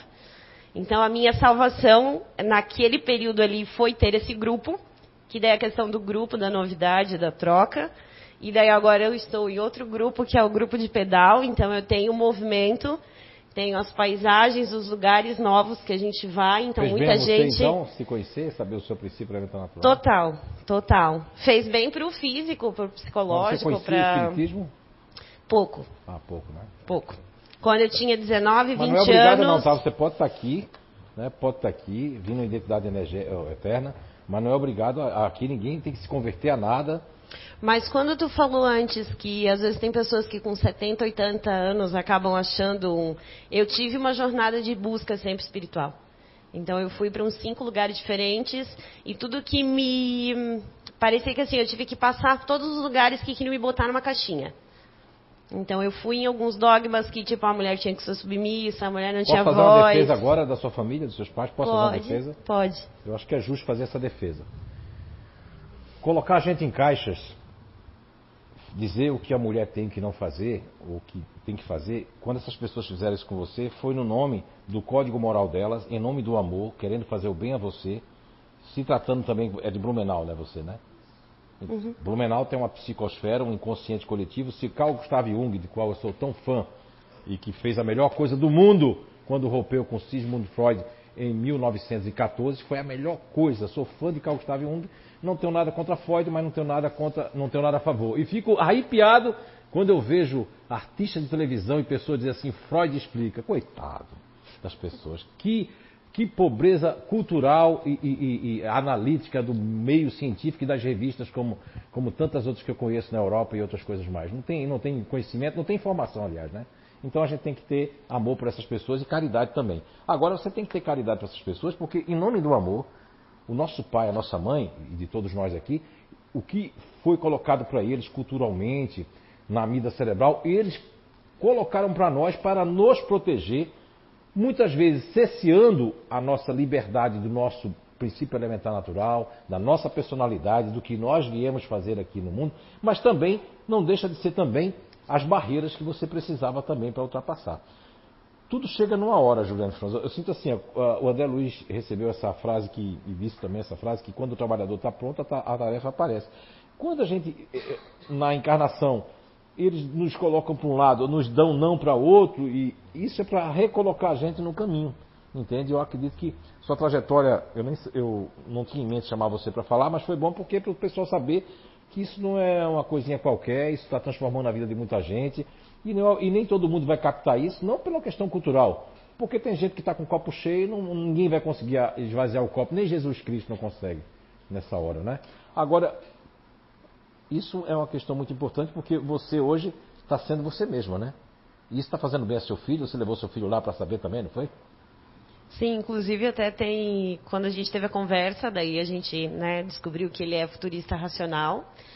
Só que daí tu deu a informação de que o meu lado otimista ia acabar né, beneficiando ele. Já beneficiou ele já, porque E a gente teve uma experiência de passear de barco, e ele tem cinco anos, mas ele tem muito a questão do medo.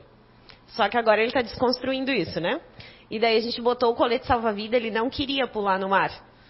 Só que aí eu falei pra ele, ah, vamos lá só olhar o pessoal pulando e tá divertido. Na metade do caminho ele segurou a minha mão e ele falou, ô mãe, a gente vai pular, tá? Se tiver frio a gente sai. Então eu percebo o quanto ele tem do otimista e o quanto é bom ter essa eu estar centrada para poder passar isso para ele tão pequeno. Sim, sim, sim. Essa ó, liberdade E esse é meu vivências. sonho, né? Que eu ia realizar em Portugal, mas não estou esquecido do pessoal de Portugal.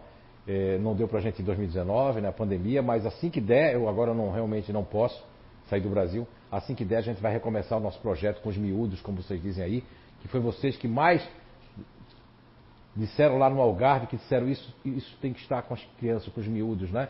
Os portugueses, porque lá, Portugal, como na Europa, é maravilhoso, porque lá, se você diz uma coisa que é verdade, você volta. Se você vai enganar, como muitos brasileiros não voltam mais. Eu agradeço, né? De estar levando uma verdade e posso voltar a hora que eu quiser para Portugal, porque é verdade o que a gente fala lá e consegue provar com as pessoas. Obrigado, Juliane, né? Por dividir conosco, tá certo? Muito bem. Então, vocês perceberam aí, né? é uma verdade natural, eu não sou porcaria nenhuma, só sou o descobridor dessa verdade natural, e que quanto mais você tem um copo cheio, não compreende nada do que a gente está dizendo, nem amigo não consegue. Pode dizer que o coitado do Inato, né? Lá em Portugal ele podia crescer mil vezes mais do que aqui, porque lá eles não têm, não estão no quintal dos Estados Unidos. E aqui a gente está no quintal dos Estados Unidos, né? Aqui são 300 milhões de receitas prontas de curso, faça curso disso, faça curso daquilo, pega ali, faz uma pós, faz piscanagem, faz não sei o que lá, mas não olha para dentro de si mesmo, a gente olha só para o externo. Ô JF, tem uma pergunta aqui. Ah, meu, é... que é, eu confundo. Não, é verdade, é verdade. Ux, que susto. Achei que... Sobre essas memórias. Parecia o mentor falando. Oh. É... Sobre essas memórias da amígdala. Fale é... para fora, por favor. Sobre essas memórias da amígdala, como a pessoa pode distinguir se ela realmente é dessa encarnação ou de uma outra do passado, por conta que algumas pessoas ainda não têm essa consciência, como né, as pessoas que vêm numa base ativa, talvez seja tão rápido isso que não tem essa consciência.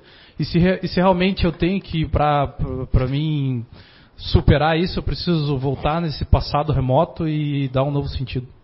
Então, uma coisa que, que o, o a doutora né, a, foi até a doutora Maria Pietro Pérez, né, e o esposa do Ney Pietro Pérez, né, que ela trouxe para o Brasil, isso nos primórdios, faz muito tempo, ela trouxe a questão da, da foi as primeiras pessoas que trouxeram essa terapia para o Brasil, que era a terapia de vidas passadas de cognitiva, né? E essa terapia, ela não cresceu muito e não, não é muito utilizada porque ela tem que ser em casos específicos, que é maravilhoso. Então veja bem, nem todo mundo tem acesso a isso. Esse conhecimento agora da vida cerebral ele deve avançar, Leandro. Eu estou só começando, não sou porcaria nenhuma. Vai chegar pessoas que vão entender o que eu não estou entendendo, até porque eu não sou da área da medicina. A gente quer levar, que alguém venha, que pegue, que leve isso para frente. Você que é um engenheiro aí, que, que já tem graduação, pós-graduação, pode estar tá pegando esses conhecimentos. Eu sou apenas um instrumento. Agora, tem uma história que eu contei aqui há muitos anos, que foi Divaldo que contou numa das palestras, faz uns 16 anos que eu contei aqui essa história, já contei outras vezes. Não é nem uma história, é um caso verídico. Aconteceu nos Estados Unidos, uma criança, desde que ela tem idade, a criança, ela desmaiava. A mãe abria a janela, ela desmaiava. Então aí, eles achavam, os pais, que é porque quando as janelas ficavam abertas, a criança desmaiava. Brian, se não me engano o nome da criança. E o Brian, que ele foi crescendo, crescendo, e botaram para o Brian fazer é, uma terapia com a psicóloga. O Brian tinha uns 8, 9 anos quando começou. Aos 19 anos, quando ele saía, também às vezes ele desmaiava na praça. Já achavam que não podia levar ele nem para a praça. E na escola ele não desmaiava. Aí disseram, pô, na escola ele não desmaia, ele estudou, fez uma vida tudo mais. Quando chegou aos 19 anos, a psicóloga de Brian tinha, mesmo não acreditando em reencarnação, ela estava fazendo um curso de terapias de regressão de memória. E ela fez uma regressão com o Brian. Quando ela está fazendo a regressão, Brian passa para outra vida. Quando Brian passa para outra vida, ele diz que está se vendo num, num, na Segunda Guerra em cima de muitos corpos numa vala e vinha os corvos ali, né? Que, que, os abutres, né? Que aqui a gente chama de urubu no Brasil, vinham e batiam as asas e picava ele. Depois foi que o pai e a mãe se tocaram que quando eles abriam a janela da casa, sempre os pombos vinham ali, batiam as asas, ele desmaiava. E também na praça tinha muito pombo, batia as asas, ele desmaiava. Então aí viu que realmente a questão era que toda vez que o espaço batia as asas, picava ele. Então, na vida cerebral dele, ficou muito forte essa questão da memória do passado. Agora, esse grande cidadão aqui, ó, quando a pessoa quiser falar de vidas passadas, famílias, né, que se lembram, poxa, por isso que eu digo, a pessoa vai fazer ou para psicologia, ou vai fazer ser palestrante espírita, vai falar sobre reencarnação, ou para psicologia, tem obrigação no contexto, né, que a parapsicologia fala de espiritualidade, tem obrigação de estudar Dr. Remenda Nath Banerjee, que psicografou por a mão desse carteiro e assinou e foi motivo de xenoglacia. Tem um, né, Roberto Oliveira? Tem um, um, tem um negócio científico na internet que está lá com o meu nome, que eu, eu, rapidamente fiz aqueles rabiscos e era uma assinatura em hindi.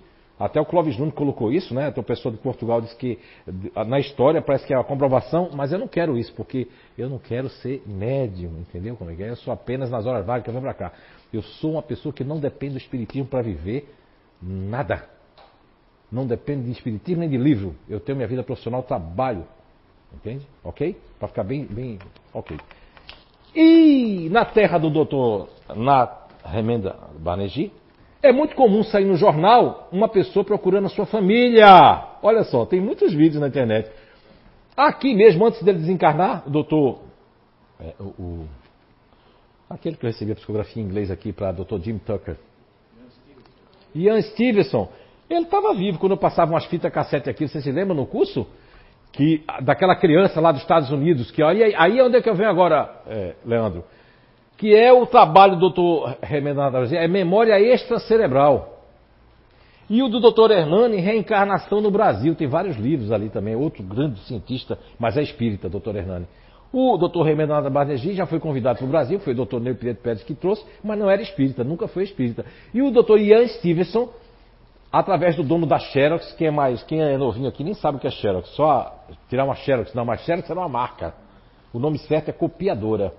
Ficou tão forte que os donos da Xerox financiaram o doutor Ian Stevenson, que todo mundo ria dele porque ele ia na Índia fazia as suas pesquisas, onde aquela criança dizia para o avô, eu tenho uma fazenda, eu tenho uma mulher, vamos lá, e todo mundo dizia que, ah, mas como na Índia eles acreditam na reencarnação, levaram a criança até lá, Chegando lá, a criança, todo mundo diz assim, aquele é meu boi, aquela vaca ali, está faltando uma vaca, onde é que está? O menininho dizendo assim, e eu quero falar, e todo mundo ficou assim, assustado, aí a mulher, eles para provar, deixa eu ficar sozinha com você, que é minha mulher. Ó, oh, uma criança desse aí. Quando ficou sozinho com a mulher, falou das coisas, por quê? Agora, por que isso? Qual foi, qual foi, o estudo que eu cheguei do Dr. Hernani, que eu não conheci, mas psicografou por mim, do Dr. Remenda Natalegi, do Dr. Ian Stevenson e o Dr. Jim Tucker, na Universidade de Virgínia, continua com o, a pesquisa, o trabalho. Qual é a conclusão pela lógica que nós chegamos a isso? Porque o importante não é gostar do filme, gostar do negócio. Eita, não, não, o importante é saber o que tem por trás. Isso é que é importante. É o que tu vai levar daqui para lá. O importante, senhor Leandro, engenheiro, né? é que a memória extracerebral, pelo que eu entendi dos estudos do Dr. Jim Tucker, que continua, do Dr. Ian Stevenson, de Remendranath Banerjee, é que a memória extracerebral, quanto menos tempo, isso eu perguntei para o Dr. Hernando na época que ele psicografava, quanto menos tempo você fica na intermissão, é a palavra dele, que é o mundo espiritual, a dimensão astral, se você eh, desencarnou agora, daqui a cinco anos você reencarna, é o que no budismo ele fazia com o Dalai Lama lá, se o Daila ele desencarnava, ele tinha que adivinhar os objetos, se ele realmente era daquele negócio. Então, se uma pessoa passou pouco tempo na intermissão, a memória dela vai ser, na amígdala cerebral vai ser muito forte. Por quê? Está tudo fresco. Agora, se a pessoa passou 50 anos, ou como a Gabi, que passou 180 anos lá, 150, não sei. Estou brincando, Gabi, né? Aí a Gabi vai querer andar com a sombrinha, com o vestidão, não é? A Gabi, quando vai namorar primeiro, você só beija o dedinho aqui só. só. Vou falar com o papai. Quer dizer, o que, que acontece? A memória extracerebral é um estudo que já existe. Eu não, não inventei nada. Agora, a amígdala cerebral, na memória extracerebral, vai depender primeiro desse tópico que eu vou estar, eu estou falando para você. Quanto tempo o espírito passou lá? Segundo, Segundo tópico. É um trauma. O trauma é uma palavra da traumatologia que a psicologia abraçou. Que é o trauma. O trauma é quando você quebra o quê?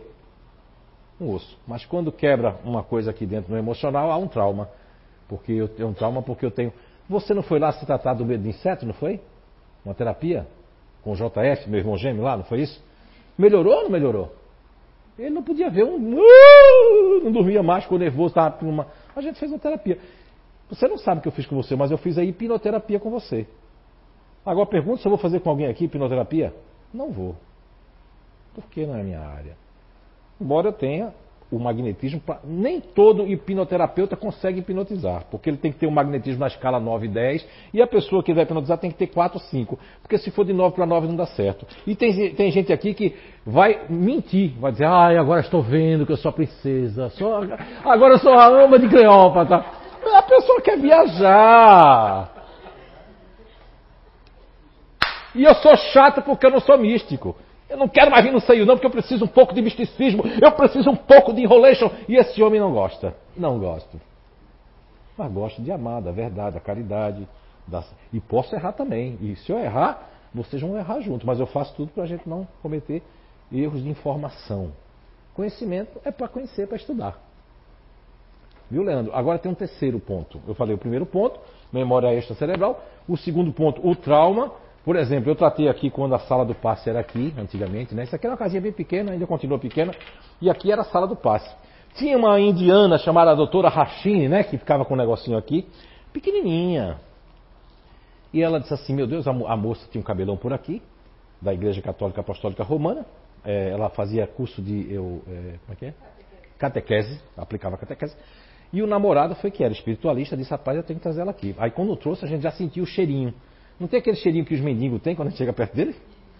Ela não tomava mais banho, porque deu a idade X, seu Leandro Kowalski, deu a idade X, ela começou a ter um medo de água, da própria água do chuveiro. Se fosse outra casa espírita, ia dizer, é três obsessor. Ou sete obsessor. Não, eu só posso dizer o que eu estou vendo. Olha, eu não tenho culpa, que eu já fui ateu por causa dessas clarividências, essas mediunidades todas, que eu nunca quis nem quero, e o senhor sabe disso, que eu sou muito verdadeiro. Ah, mas que, que, que homem ruim esse homem, né? Não, é porque eu sou verdadeiro mesmo. Eu prefiro ser verdadeiro do que não ser verdadeiro. Então, aí, ela ali, aí eu fiquei perdido, né? Ó, eu não sou daquele médico que invento, né? Não, afinal, eu disse, rapaz, eu não estou entendendo, doutor. O que, que eu faço com essa moça aqui? A moça não toma banho. E, e- e- Calma, ela disse, doutora Rachine, né? E doutora Rachine, ela aparecia para mim com aquela. Só que agora eu já sei, porque uma velhinha me ensinou, só mudando um pouquinho de assunto. Uma velhinha lá em Aracaju me ensinou. Porque eu nunca sabia se era pessoa, se era gente ou se era espírito, né? Eu sempre tive dúvida desde criança. Aí uma velhinha me ensinou assim, meu filho, você olha para os pés. Aí eu disse, por quê? Porque se não tiver pés é espírito, se tiver calçado é gente. Aí eu. Mas na época eu não sabia disso. Doutora Rachine vinha, né? Com aquele sarezinho dela lá e tudo mais, e ela vinha e. Eu vou guiar você. Vamos lá. Mas e eu- quem vai fazer? A senhora ou eu? Vai incorporar? Disse, não, você tem magnetismo para isso. Eu nem sabia. Aí depois fui estudar hipnoterapia. Depois que ela, que ela disse isso, fui estudar, mas não fiquei assim não, ó. Sou hipnoterapeuta. Não. Nunca disse. Estou dizendo aqui pela primeira. Estudei, porque eu sou autodidata, que já que Papai do Céu me deu essa capacidade de estudar sozinho, não gosto de estudar em grupo, estudo tudo sozinho. Fui estudar. Aí eu vou os autores, já desconfio, porque eu sou, eu sou pior do que você também. Um autor falando isso, dieta tal, eu digo, vamos ver o que é que estão dizendo. A maioria, segundo diz que a voz do povo é o quê? Mas tem que ter cuidado, o povo pode estar errado e vai estar errado. Aí não é a voz de Deus, não. Vamos lá. E aí, voltando aonde eu estava, Marcelo? Ah, hipnoterapia. Sim, aí, quando chegou na hora, ela disse, vá levando. Aí eu fui levando a. Fui, meu, e, ela, e a mulher voltou mesmo na vida passada. Eu dei um. Não, eu dei sim, eu dei um zinzalabrim nela assim, que a doutora Rachid disse, faz assim, faz assim, eu fiz assim, fiz assim. Quando eu fiz assim, a mulher, pum. Aí eu digo, fulana, você agora está indo na venta da sua mãe, bababá. Meu, que coisa bonita. Foi, foi, foi. Aí ela está se afogando no barco. Só se afogando, se afogando, se afogando. E ela não queria morrer afogada. E ela dentro do, do coisa ainda, com os, os coisas, queria pendurar o negócio. Afundou com tudo. Aí, aí ela desencarnou afogada. Quando ela nasceu, outro detalhe que eu nunca falei, vou falar hoje. Quando ela nasceu, que a doutora Rachine fez eu ver, ela ficou afogada com líquido também. Já foi a lembrança, o trauma do, do mar e do líquido amniótico na placenta da mãe. Veja bem, que tiveram que fazer até um negocinho assim, rapaz, ó, lá, duas vezes, se afogou lá e se afogou na mãe. Aí fizemos todo o trabalho, ela teve uma sessão de fluidoterapia. Quando ela ficou boa, ela se achou, porque ela é um emocional para dentro, né? Fazia, faz, faz parte ainda do grupo natural de inteligência que eu nominei de diferente, que na época era personalista. Ela queria ficar aqui por obrigação. Eu disse não. Aqui é aberto para todo mundo, você vai. Você tem um grande trabalho para falar, fazer lá na- no catecismo. Voltou, cabelão, bonita, ficou mais bonita do que já era, mas a moça ficou aí. É, Aí sim é uma memória de um trauma, desse tópico que eu estou lhe falando. Tá certo? E o terceiro tópico eu não vou falar hoje porque não vai dar tempo. A gente fala quando der tempo que a gente vai seguir com a vida cerebral. Ok, senhor engenheiro doutor Leandro Kowalski? Respondi a sua pergunta? Muito bem. Então vamos lá. Ah, nós estamos aqui no Agora, o princípio elementar natural, vocês viram na, na, na figura ali o, o, feto, né? Você vê que ele está com a mão aqui assim, ó. O feto, né? Aí você vai dizer, pô, esse feto é racional, porque ele está com o dedo aqui, ó. Ah, ele está com dor de cabeça. Com enxaqueca. Ele tem que tomar coisina Q10 com vitamina E. Hein? Parece um ET? Olha, tem, quando as crianças nasciam, a pessoa, que lindo! Aí o outro fazia, tem um, parece uma cara de joelho. Quer dizer, aí ninguém entende. Cada um vê o que vê. Né? Ele está dizendo que parece um ET, mas é, é assim que está dentro do, da barriga da mamãe. Tu era assim, Maurício, dentro da barriga da mãe. Assim. é? Ok? Todos nós somos ETs. Não é? Opa, acabou? Foi? Ah, acabou. Não, mas eu quero voltar aqui para mostrar uma coisa a vocês. Acabou o que eu fiz para hoje, né? Uh, eu quero mostrar isso aqui, ó. Opa, cadê meu filho aqui? Aqui. Tá vendo aqui essa imagem aqui? De fundo? O Eduardo Stalif aqui nos ajudou. Então, quando você vem para ela aqui, ó, aqui é o código fonte, é como se ela tivesse um código fonte de computador, um código fonte. Esse código fonte, ele está desde o fluido vital, que nós temos um preenchimento de fluido vital, que podemos para mais ou para menos. Olha, se você faz um monte de coisa, como disse o Carlos, um monte de vício lá, e você vai diminuir, você tem um fluido vital que dá para ir ser 89 anos, 90, 95, sei lá, uma gordurinha a mais, e você aos 70 e pouco desencarna. Agora tem gente que não, que veio para desencarnar mesmo. Já estava tudo programado. Você vai ter câncer, você vai fazer isso, você vai conhecer o espiritismo antes de você ir embora, para você seu espírito se beneficiar disso, e você vai ver o que você já era no sentido de o que o Espírito já traz, como as perguntas de hoje nos trouxeram. Eu agora vou abrir para perguntas, já está na hora já, né? Não. Está quase? Mas quem quiser ir embora, pode ir embora. Eu não estou prendendo ninguém, tá? Porque conhecimento é assim. A gente vai até onde a gente quer. Vamos lá então, alguma pergunta aí? Pode fazer. Não tenha medo não, Zé, eu fico assim, é que posso... o cangaceiro vem, mas já foi embora. Não tem mais cangaceiro nenhum aqui não. É só 13 relatos de case, antes de eu esquecer. Como? 13 Só 13 relatos de, de caso. É, antes... Relato de casa é que ela é psicóloga no hospital e. Só três histórias para compartilhar, pronto.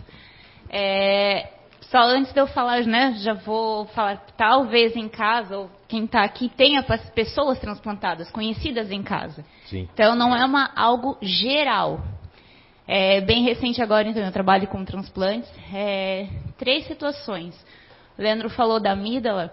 E eu não, não conheço nenhuma pessoa, né, nenhum cliente, paciente do hospital que vai obrigado para o transplante que o transplante dá certo. Sempre dá rejeição. E eu sempre pergunto, quando está em vias de rejeição, é, você queria? Principalmente rim. Você queria? Não. Não queria. O, o doador ou o receptor? O receptor. Ah, o receptor. E a gente tem um caso recente agora, de dois meses, onde ele, quando é, tem um duplo, né, do, é, doação dos dois rins da pessoa, doador falecido, é onde a pessoa é, desencarna e é retirado os dois rins da pessoa para doação. A gente chama isso de irmãos de rim. Então, né? Digamos, eu e a Joana recebemos o rim de, do mesmo doador. Eu recebi uhum. um, ela recebeu outro. Nós somos irmãs de rim. E tem um caso hoje onde uma, uma pessoa está aqui em Blumenau e outra está em Florianópolis. Elas não se conhecem. O doador não conhecia também. E o rim está tendo o mesmo comportamento nas duas pessoas.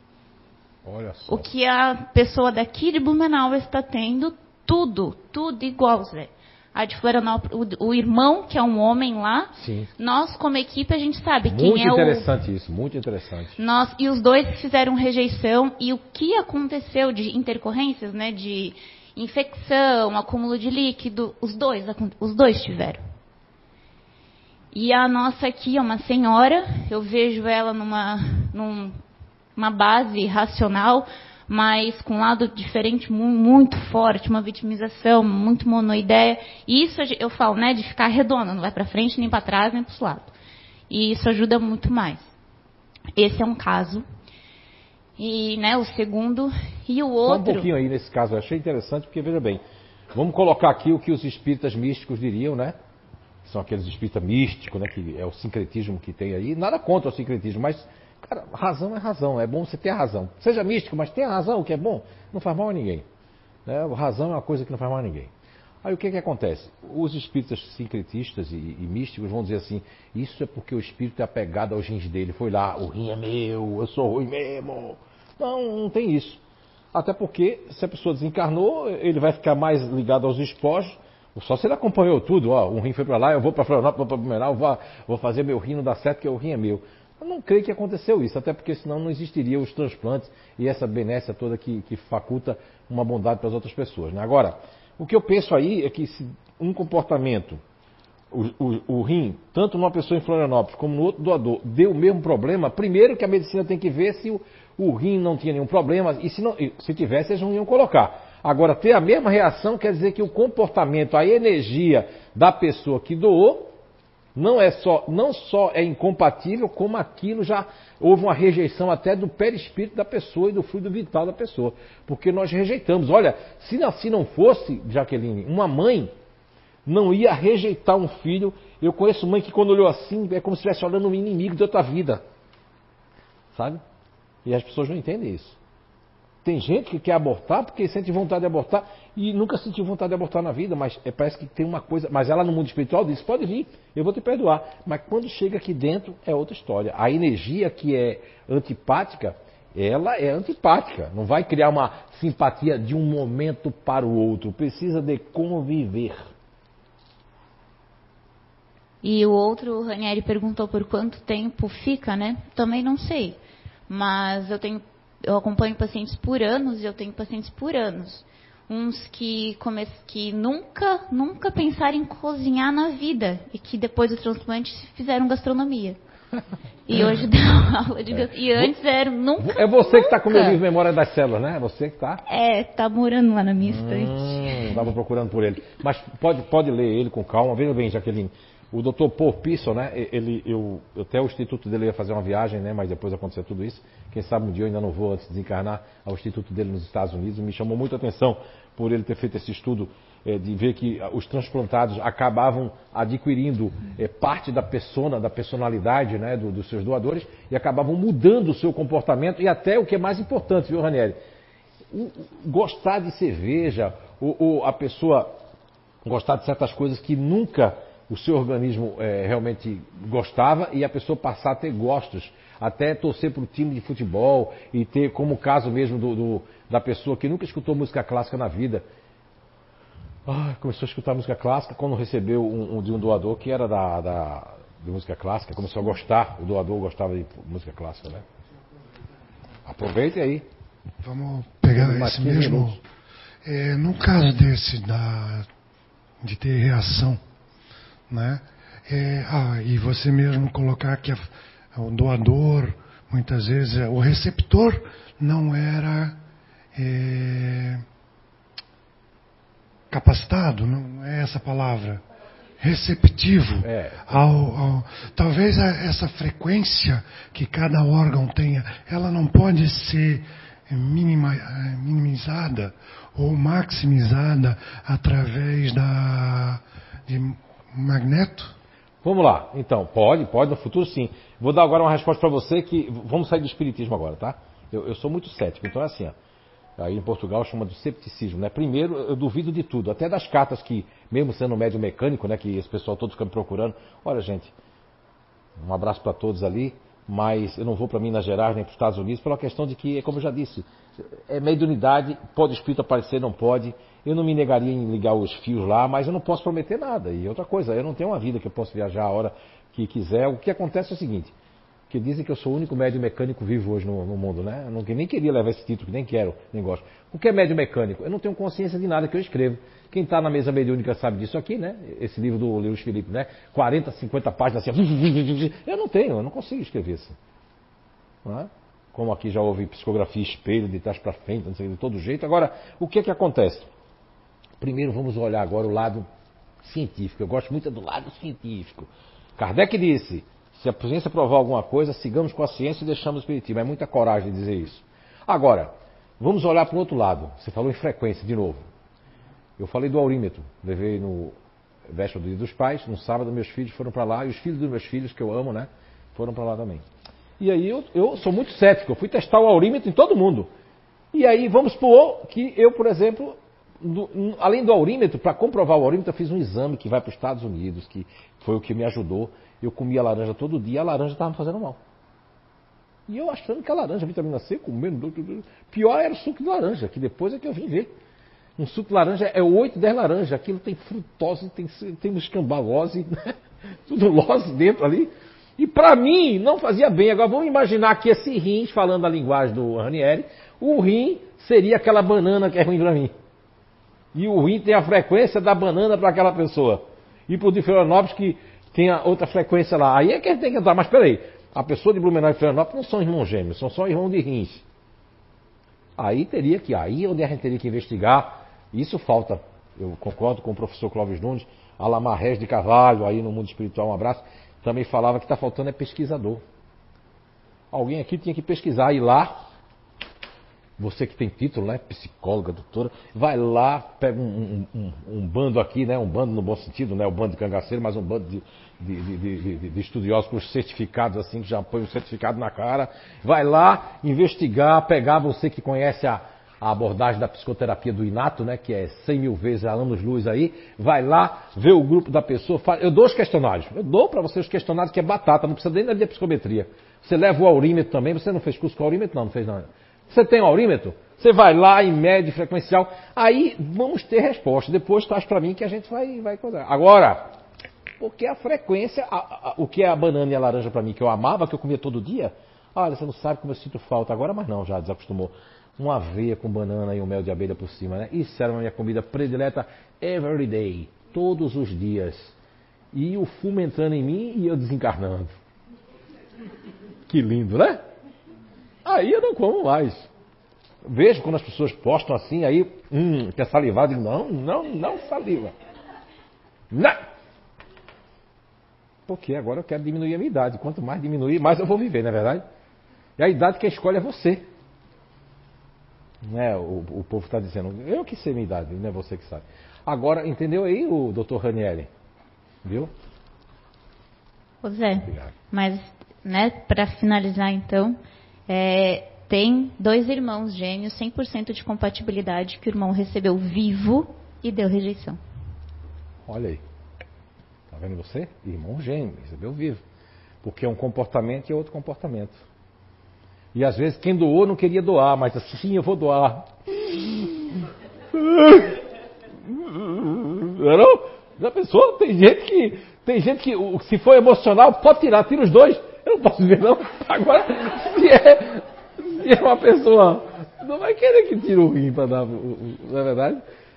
Muita gente aqui diz assim, eu daria, será mesmo? Na hora H que tu vai ter uma cirurgia para te abrir, tirar o rim para dar para o outro. Não sei se você vai dar, não. Não é? Da incompatibilidade. É isso aí? É isso, Jaqueline Fransman? Fechou? Então, alguém quer perguntar? Ou aqui, ó, o Fábio aqui. Eu Acho que tem que dar um regulado nesse palco, viu? Se tiver um carpinteiro que quiser doar, a gente aceita, viu? Pode doar o carpinteiro também. Ó, ó, isso aqui vai sair lá no. Parece aqueles fantasmas andando naquela casa lá.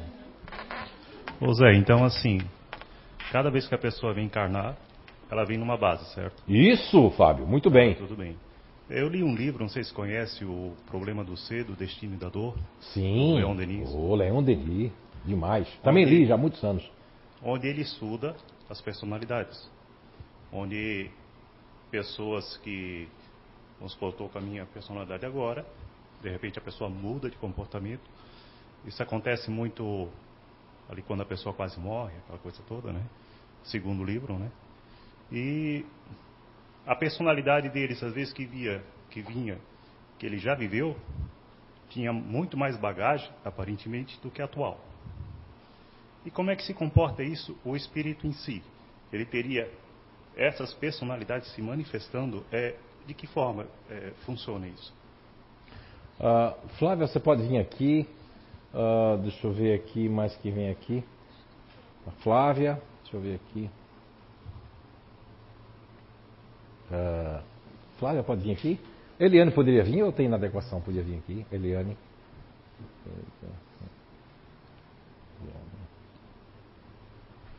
Aqui é um ego, né?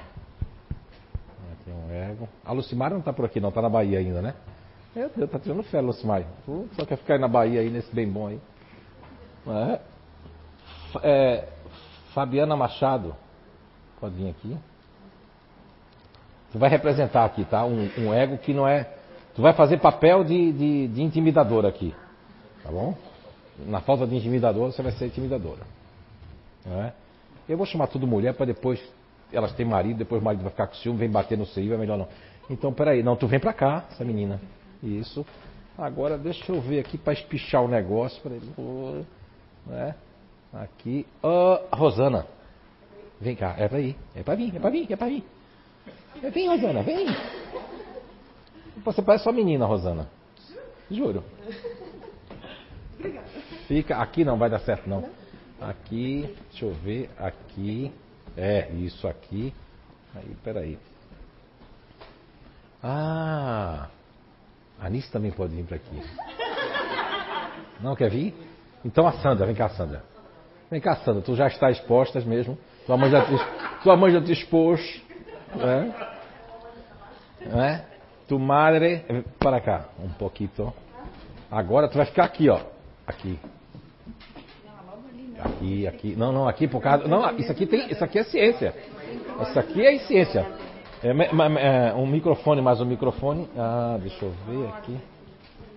Aqui. Então, ah, sim. Ô Gisela, vem cá. Ficas aqui. Para responder a você, olha o trabalho que você está me dando. Agora vamos lá. Painel para que todo mundo possa compreender. Vocês ainda vão chegar lá com esse conhecimento, só sabem hoje do princípio elementar natural, vocês sabem que existe aí um grupo de, natural de inteligência que seria a persona. Bem, Flávia Ribeiro é a pessoa em questão. Li o livro de Leon Denis e eu também acreditava que era daquele jeito, mas o que ele está falando lá é além disso aqui. É o que acontece comigo. Por exemplo, eu sou uma pessoa que, por exemplo, falo, falo, quatro línguas, mas eu não sei como eu tenho tanta facilidade para falar línguas, ou para saber meios científicos, saber de coisas que eu nunca estudei, química, física e tudo mais, mas é isso também que ele queria dizer. Dentro de, e, sei lá, eu tenho memória cerebral, às vezes parece que eu tenho uma encarnação que está em mim, né? Durante a semana, essa semana, eu, eu, fui várias pessoas durante a semana. Se eu fosse para um médico, eu dizia assim que eu estou com a super bipolaridade. Agora, eu vou explicar a você. Vamos lá. A impressão que eu tive, Sim. A impressão que eu tive é como se o espírito fosse fracionado Não, não. Eu vou explicar aqui. E vou explicar com a, com a descoberta. Vamos lá. Eu gosto de coisa difícil, meu filho. Aí eu me animo. Vamos lá. Flávia é a pessoa que está nessa encarnação do exemplo do Fábio, né? Vamos lá. A Flávia. A Flávia tem egos de apoio. Isso aí é nível 2, ser psíquico 2 do Instituto de Evolução Humana, que aqui não vai dar tempo porque o, o ano é muito curto para a gente aplicar tudo isso. Aqui eu posso falar tudo que eu não posso falar lá. Então a Flávia tem. Você não tem um lado seu diferente? Tem. Um lado de melancolia? Tá aqui, esse seu lado aqui, né? Que você. Aqui é onde você se aprofunda nas coisas. Você não tem um lado intimidador? Tem. Que você hum, vai enfrentar, não tem? Tem. Ela tem tudo isso. É porque você não fez o nível 2. No dia que você fizer o nível 2, você vai dizer, ai, deu um Denis, agora eu entendo. Aí, mas nesse intimidador, ela também tem um lado aqui, que é um lado dela que é frio, que ela quer se vingar, se isolar, não quer ver ninguém, não tem? Tem. Está representando um ego desse aqui, que é, é, é outro ego aqui. Mas ela tem um outro lado aqui, ó, que também é um subego, isso já é ser psíquico 3 lá, que é o lado dela fazedor que ela tem de atividade, né? Bem forte. De fazer as coisas bem fortes. Mas aí, como ela é de Blumenau, ela carrega esse lado continuador aqui, né? Para mudar as coisas não quer mudar, não é isso? Não é? E fica se questionando, né? Tem pequenos pânicos, não é verdade? Tem. Não é? E aí, eu vou fazer aqui, ó. Por favor, vem aqui.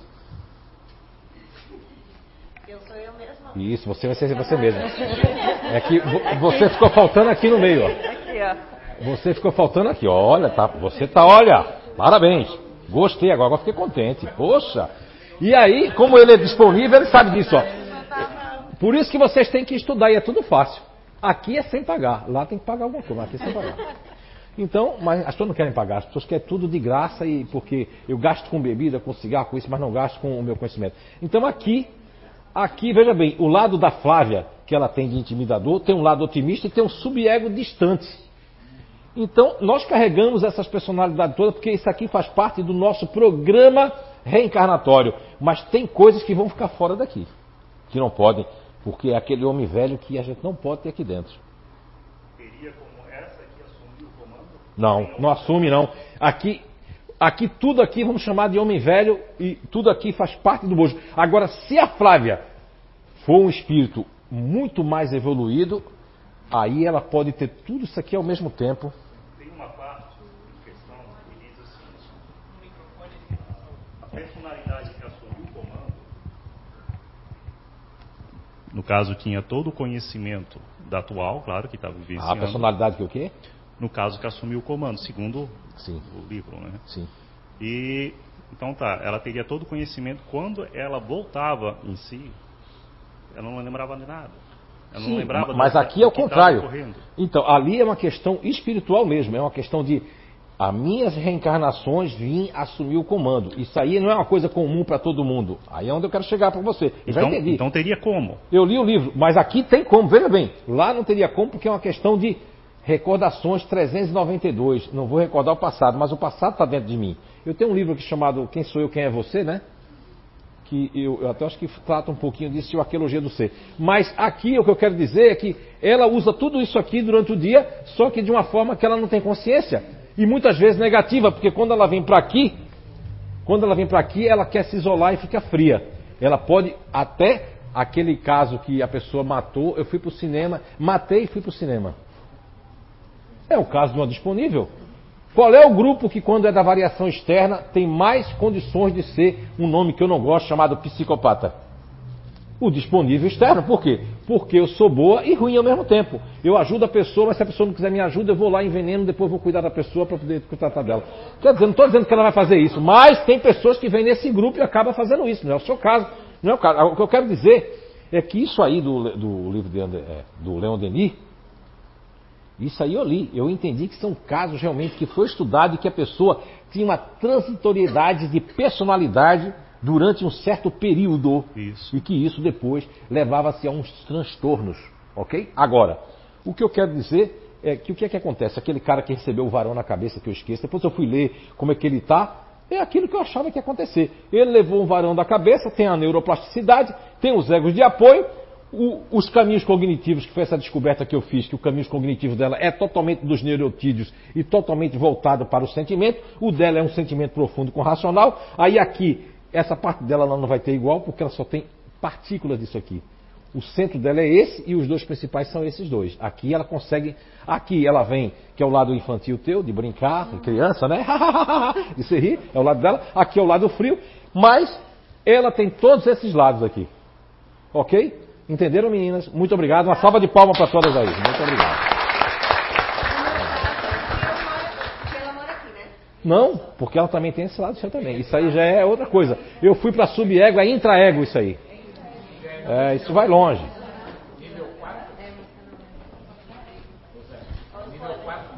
É que eu peguei o seu- o- o- a, coisa do Leon Denis, que é uma coisa espiritual, e quis trazer para mostrar que isso aqui vai longe também. Aproveitei a sua. Hã? Ah, pro meu tamanho eu já falei demais. São 7 horas e 35. Eu quero é, que possa esse conhecimento que vai chegar depois e que vocês possam tirar lições. Cuidado para não tirar é, lições apressadas, não tirar julgamento apressado. É, as pessoas que não conhecem o que nós estamos fazendo, então procurem saber primeiro, procure estudar para depois você ter uma opinião formada.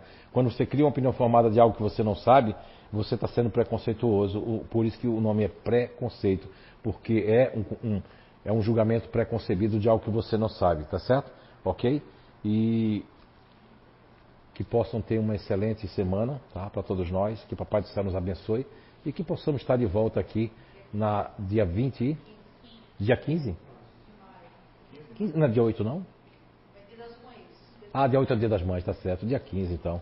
Tá certo? Então até o dia 15 de maio a gente tá de volta aí e a gente vai, olha, acelerar bastante ali para vocês já terem conhecimento da personalidade de vocês, mas com calma. Vamos acelerar porque a gente quer proporcionar isso para vocês e que vocês possam fazer diferença no meio tanto pessoal como profissional e que possam não esquecer de uma coisa. A caridade é o amor em ação. Então vamos amar mais, perdoar mais e sofrer menos, porque a gente não veio nesse mundo para sofrer. Nós viemos nesse mundo para, na medida do possível, para promover a felicidade para os outros. Se a gente não puder promover para nós, vamos promover para os outros, tá certo? Um beijo no coração de todos e até o dia 15. Valeu?